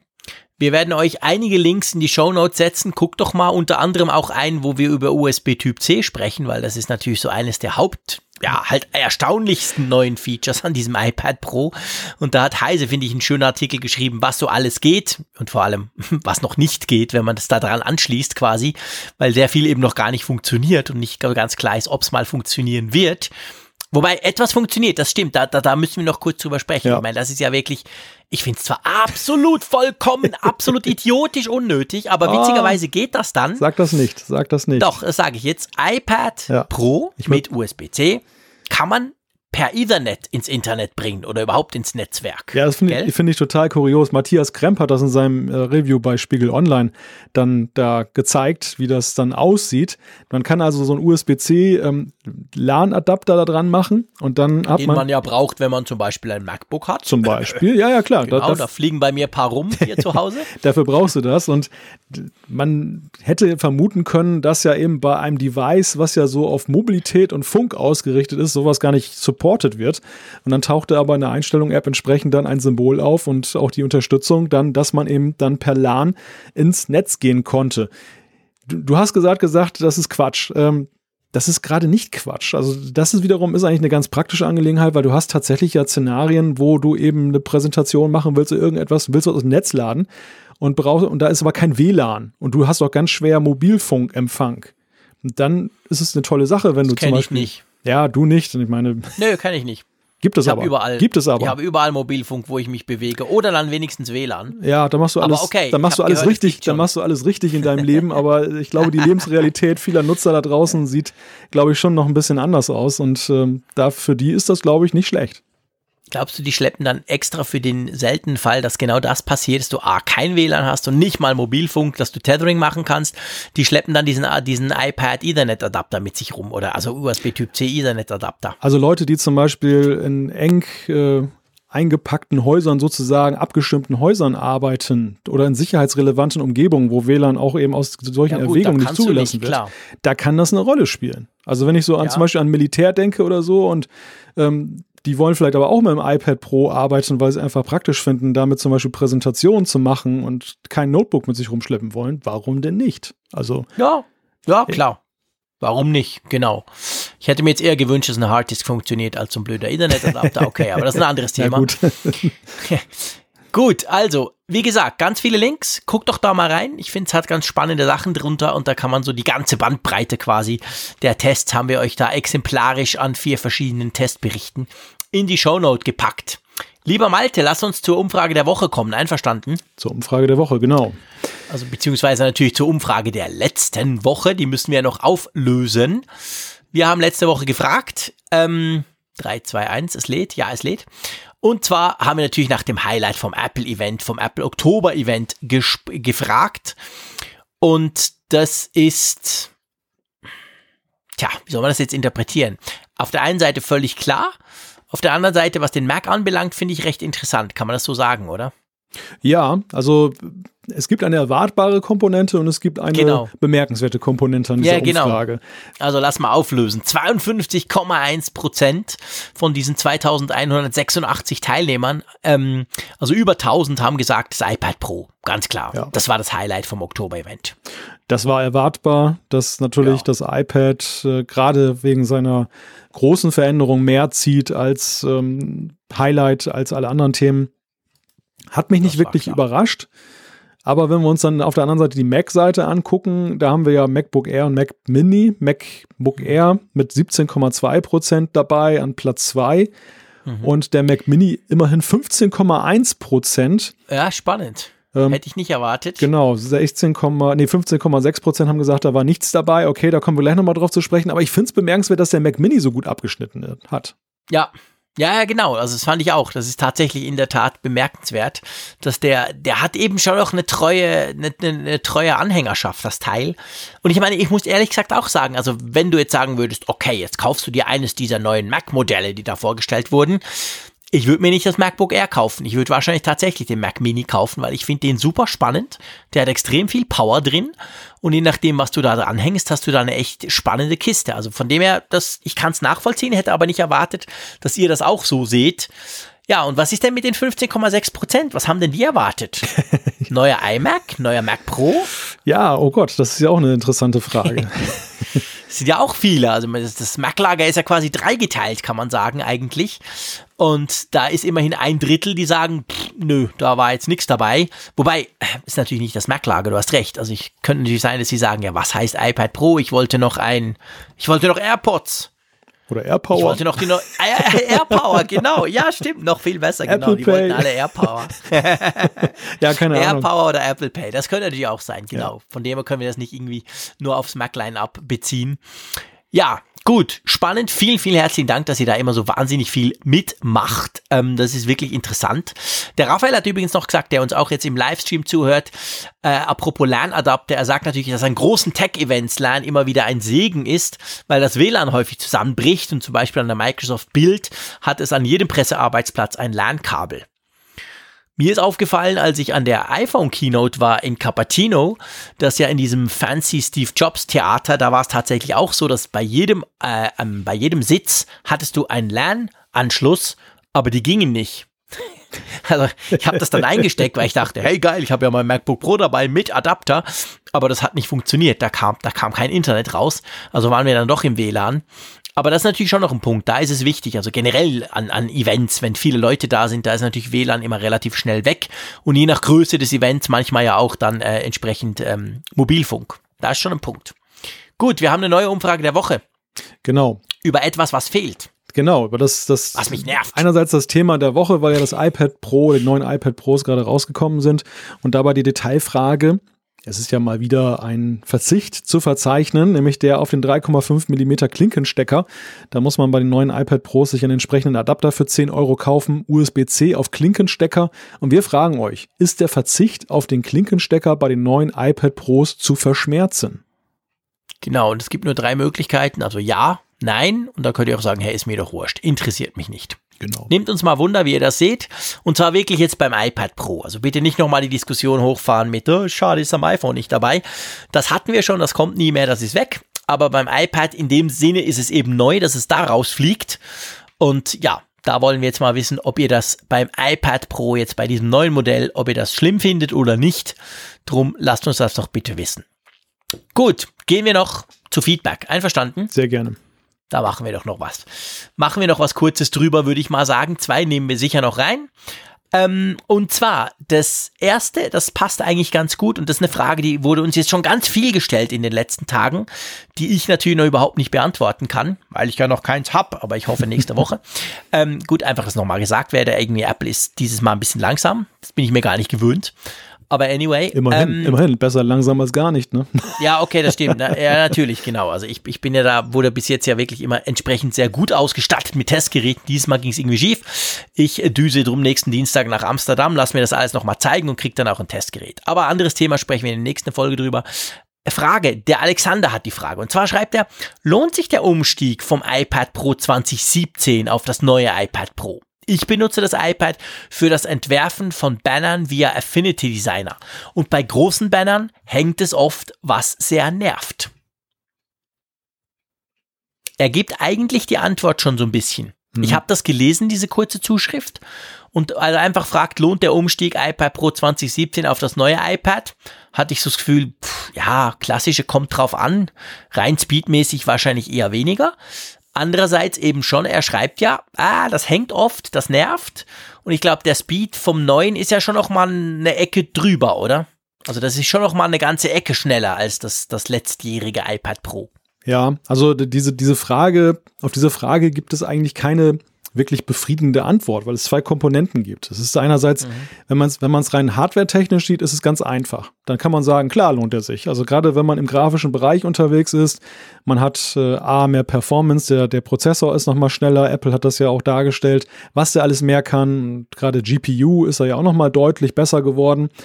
Speicherplatz hat man, wenn man das braucht, auch mehr Platz. Haben uns auch viele Grafiker geschrieben, die darauf hingewiesen haben, ihr, ihr belächelt das 1 Terabyte Modell, für uns ist es Gold. Das, ja, das, stimmt, stimmt. Das brauchen wir ganz dringend. Also insofern, da, da ist schon, da kann man viele Argumente finden, die dafür sprechen. Mhm. Die, die andere Komponente, und das ist ja gerade, wenn man vom letztjährigen Modell kommt und sich möglicherweise gerade das ganze Zubehör gekauft hat, ist ja eben der Ärger der Inkompatibilität eben des Pencils, des Keyboards und so weiter. Also das, das muss man halt, das muss jeder für sich entscheiden, wie schmerzhaft er das jetzt findet. Aber es ist ein Teil der Antwort, dass es natürlich, wenn man diese Sachen gekauft hat und nutzt, dann eben so ist, dass die alle vom alten iPad wertlos sind fürs neue und man muss sie neu kaufen. Viele, viele Sachen. Mhm. Ja, das ist, also ich meine, man kann ja, man kann es tatsächlich runterbrechen auch auf den Preis. Der Preis ist einfach extrem hoch vom iPad Pro. Und wenn du dann eben noch bedenkst, dass du alles neu kaufen musst, von der Hülle über die Tastatur hin zum Stift, alles musst, alles geht nicht mehr vom Alten, du musst das alles neu kaufen, ist es finanziell eine große Sache. Aber wenn du das natürlich, ich sag mal, profimäßig oder für wichtige Dinge in dem Sinn brauchst und jetzt schon das Gefühl hast, zwischendurch du kommst ans Limit von deinem iPad Pro, dann würde ich doch eher generell eher so ein bisschen in die Ja-Richtung tendieren, oder? Das, das, darf man schon sagen. Das ist am Ende die gleiche Frage, wie wenn ich einen iMac 5K nutze, der ja auch schon ziemlich top of the line ist im Consumer-Segment, aber ein Pro-Nutzer bin und dann, es kommt auf die jede Minute an, wenn ich dann ein, ein Video rendere, ob ich mir ja. einen iMac Pro kaufen soll, der ja nun auch richtig teuer ist. Diese, genau. Rech diese Rechnung, das hatten wir damals ja auf, auch aufgemacht, die kann dann aufgehen, weil einfach diese, diese gesparte Zeit auf lange Sicht dann. Definitiv. Das ist dann richtig Gold wert. Und ja, deshalb ja. ist es vielleicht dann, je nachdem, wie viel Alexander damit tatsächlich arbeitet, dann kann er auch viel Zeit sparen und Ärger und überhaupt. Genau. Gut, letztes Feedback. Ähm, Finde ich total spannend, müssen wir unbedingt diskutieren. Ist mir gleich, ist mir gleich aufgefallen aus der Flut von Feedback, die wir bekommen haben. Vielen Dank an der Stelle wieder. Ähm, und zwar schreibt uns der Dima. Magst du das lesen? Ich habe ja das ja, vorher. Ich lese das mal vor. Er schreibt, ich wage mal eine steile These zur Preisgestaltung der zukünftigen iPhones. Wir müssen uns vor teuren iPhones nicht fürchten. Seit Jahrzehnten finanzieren kapitalstärkere Leute mit ihren S-Klassen neue Technologien für die unteren Autoklassen. In der C- und E-Klasse kommen diese Technologien dann eben ein bisschen später an, aber dafür sind sie erprobt und nicht mehr so teuer. So wie Mercedes-Benz sein Geld nicht mit der Luxusklasse macht, sondern mit der Stückzahl in Mittel- und Oberklasse, wird auch Apple sein Geld künftig mit Telefonen wie dem 10R machen, statt mit 10S. Die neue Luxusklasse wird nur der Wegbereiter für erprobte und finanzierbare Mobiltelefone. Das ist eine steile These, in der Tat. Ich, ich glaube, wir müssen es zweiteilen, meiner Meinung nach. Das erste, was er schreibt, wenn man es mit der Autoindustrie vergleicht, das stimmt natürlich. Neue Technologien wie zum Beispiel Face ID sind am Anfang teuer, sind drum nur in den teuren iPhones und rutschen dann, salopp gesagt, in die nächsten Klassen. Das sehen wir ja dieses Jahr ganz schön mit dem 10R. Das ja immerhin ein paar hundert Franken günstiger ist, aber fast das gleiche bietet. Also da, da bin ich noch mit Dima einer Meinung. Wo es natürlich in meinen Augen eben ein bisschen anders sieht und das lässt dann letztendlich die Schlussfolgerung eben vielleicht nicht zu. Er schreibt, Mercedes-Benz verdient ja sein Geld nicht im Luxussegment, sondern eben in dieser Mittel- und Oberklasse mit den vielen Stückzahlen. Im Moment ist es ja aber so, dass Apple nicht unbedingt sein Geld mit dem iPhone SE gemacht hat in den letzten Jahren, sondern mit dem iPhone 10. Also mit den neuen, mit den 10Sern, mit dem Maxer, mit den ganz teuren. Also eigentlich könnte man sagen, Apple macht sein Geld mit der Luxusklasse der iPhones und nicht unbedingt mit den, ich sag's salopp, günstigeren oder Cheap Charlie Modellen. Oder wie siehst du das? Das ist auf die Vergangenheit bezogen definitiv so, ja. Also da ist der große Unterschied zur Autoindustrie. Noch, das ist natürlich so. Ja, noch, noch, aber ich meine, in Zukunft gerichtet ist es in der Tat zumindest auf das iPhone bezogen ja schon eine Frage, die man sich stellen kann. Denn die Prognosen sind ja, dass das 10R, weil es so neuartig ist, weil es eben nicht, das SE war ja von Anfang an durch seine Größe alleine ja schon ein, ein Spezialfall, ein Sonderfall. Mhm. Klar hatte es recht zeitgemäße Technik und ähm, war halt auch günstiger als das Top-of-the-Line-Modell, was es beim iPhone gab. Aber ich glaube, das Display, diejenigen, die ein großes haben wollten, die sind dann nicht aufs SE gewechselt. Die haben dann ja. möglicherweise das Vorjahresmodell gekauft oder haben sich im Gebrauchtmarkt dann halt umgesehen, wo sie da günstig eins dann schießen können. Hier sehe ich den Fall ja doch durchaus etwas anders mit dem 10R. Das 10R ist ja der offenkundige Versuch, eine neue Mittel- bis Oberklasse aufzumachen. Und mhm. die, die Esser-Linie, die aktuelle, wie auch immer sie im nächsten Jahr heißen mag, setzt sich davon ab. Ist sozusagen die Luxusklasse, die noch etwas mehr kann. Aber nicht so viel mehr, dass man sagen kann, dass das 10R jetzt das Billigphone ist. In jeder Hinsicht nicht. Also es ist weder billig noch, noch ist es billig ausgestattet. Ja. Und ja, also das kann in der Tat sein, dass das der künftige Weg ist, denn ich frage mich ja auch, wo das wo, denn der Massenmarkt noch für das 10S und dessen Nachfolger sein sollen, wenn ein 10R damit im Spiel ist? Ja, ja, das ist ein groß, also das ist eine ganz große Frage. Die werden wir in einer der nächsten Folgen dann auch mal noch ausführlich diskutieren. Ich habe ja so ein 10, 10, 10R bei mir seit, seit knapp 10 Tagen und bin begeistert nach wie vor, obwohl ich es neben meinen 10, 10S äh, Max lege. Also selbst das, was ja der normale Kunde gar nicht macht. Also da werden wir schon auch noch drüber diskutieren müssen. Ähm, äh, ich glaube, ja, wahrscheinlich ist es so ein Mittelding. Also äh, ich finde, der Vergleich von, von Dima ist ja noch ganz clever. Er macht es mit Mercedes-Benz und sagt, die machen ja ihre Stückzahlen in der Mittel- und Oberklasse und ja nicht in der Günstigklasse. Das muss man ja ganz klar sagen. Also die, die, haben, die machen ihr großes Geld nicht in der Golfklasse, sondern schon weiter oben. Von dem her lassen sie sich mit Apple wahrscheinlich schon vergleichen. Also Apple wird nicht, wird nie im 500 Euro Bereich irgendwie was groß verdienen wollen oder überhaupt nur was machen. Smartphone technisch das machen sie einfach nicht. Das mhm. passt nicht zum Brand. Aber in der, sagen wir mal, in der zwar High-End und teuer, aber nicht super mega teuer, ihr spinnt doch, weißt, über 1000 Euro Klasse, sondern eben kurz drunter, so wie jetzt beim 10R. Ich sehe schon da auch großes Potenzial, definitiv. Das Steile an der These ist ja, dass ähm, da darüber kommt, dass das Ober, die wirkliche Oberklasse nur noch aus Prestigegründen künftig gemacht wird. Also dass das mhm. Apple ein Topmodell, was dann halt so richtig teuer ist und so nur macht, um dann eben im Wettbewerb mit den anderen Herstellern zu zeigen, seht mal her, wir können es auch oder wir können es sogar besser. Aber im Endeffekt dann sein Geld damit macht, dann mit einem Modell, was eben dann zumindest in mancherlei Hinsicht dann nicht an der, in der Spitzenklasse unterwegs ist, also ein bisschen weniger kann, was ja hier jetzt auch der Fall ist. Also ist ja. eben nicht der OLED-Bildschirm, der allerbeste Bildschirm aller Zeiten, ja. der da drin ist, sondern ein sehr guter, aber nicht der allerbeste. Mhm. Und genauso verhält es sich auch mit der Kamera. Es ist eben nicht die Doppellinsenkamera, sondern es ist auch eine mhm. gute Kamera, aber eine Stufe drunter. Und das, mhm. das ist so, ja, bislang war das ja recht eindimensional. Bislang war es ja wirklich so, Apple hat immer nur das Beste verkauft. Immer nur das Beste. Und ja, das. Mhm ja, nee, eigentlich nicht. Ich meine, letztes Jahr war eine Zäsur mit dem 10er. Aber wenn du, wenn du, wenn du jetzt dieses Jahr vergleichst, wir haben das 10R und wir haben das 10S, das Max lassen wir mal noch weg. Ist ja nur eine Größenfrage. Ähm, ich meine, das war ja früher auch so. Du hattest das iPhone 7 und das 7 Plus. Und sei, seien wir ehrlich, das 7 Plus war viel besser. Es war zwar größer, aber hey, nur da hattest du die fancy Doppelkamera. Das 7er war relativ langweilig. Also ja. das haben sie schon früher so gemacht, diese Zweiklassengesellschaft. Das war nicht immer beides nur das Beste, sondern die haben sich zumindest kameratechnisch und bildschirmtechnisch deutlich unterschieden. Und es, ich finde, es geht eigentlich wieder so ähnlich in die Richtung. Sobald diese Transition hin zum iPhone 10 Style Face ID Geschichte großer Bildschirm abgeschlossen ist, dann haben wir, dann sind wir eigentlich wieder in diesem Line-up, das wir früher hatten. Wir haben ein bisschen ein günstigeres, wo du irgendwo Abstriche machen musst. Bildschirmkamera in dem Fall. Ist genau gleich wie früher bei den Plus-Modellen. Und dann hast du halt die fancy Dinger, die noch ein bisschen teurer sind, die dann alles haben.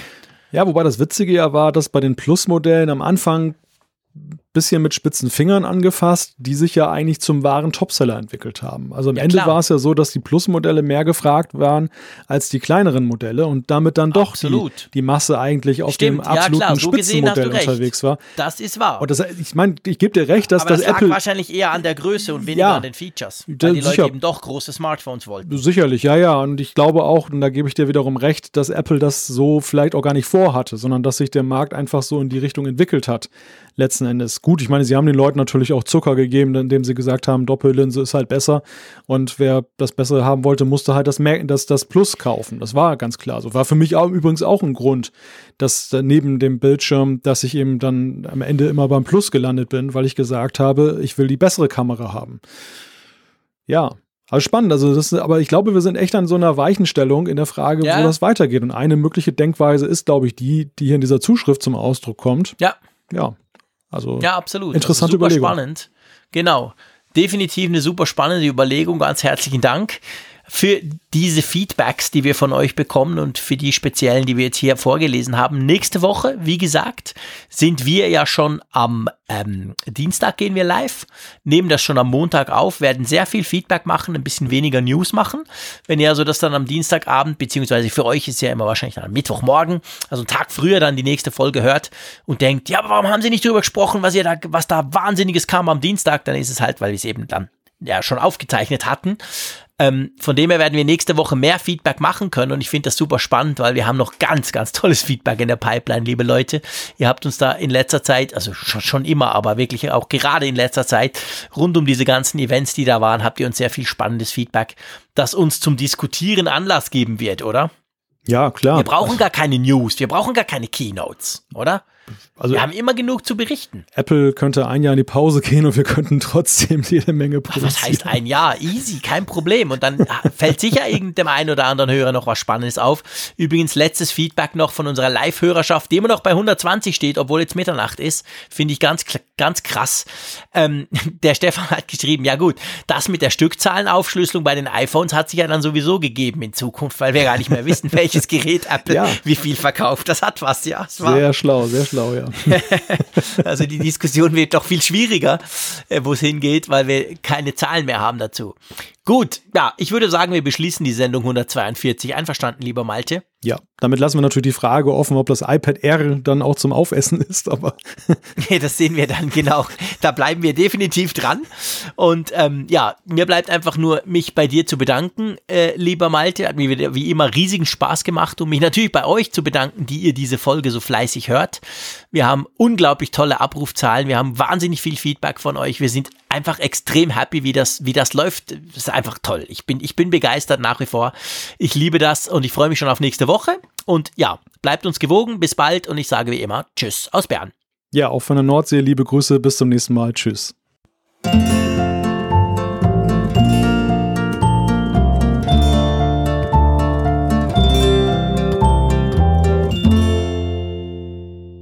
Auf Empfang mit der App zum Apfelfunk. Lade dir jetzt Funkgerät für iOS und Android kostenlos im App Store und bei Google Play.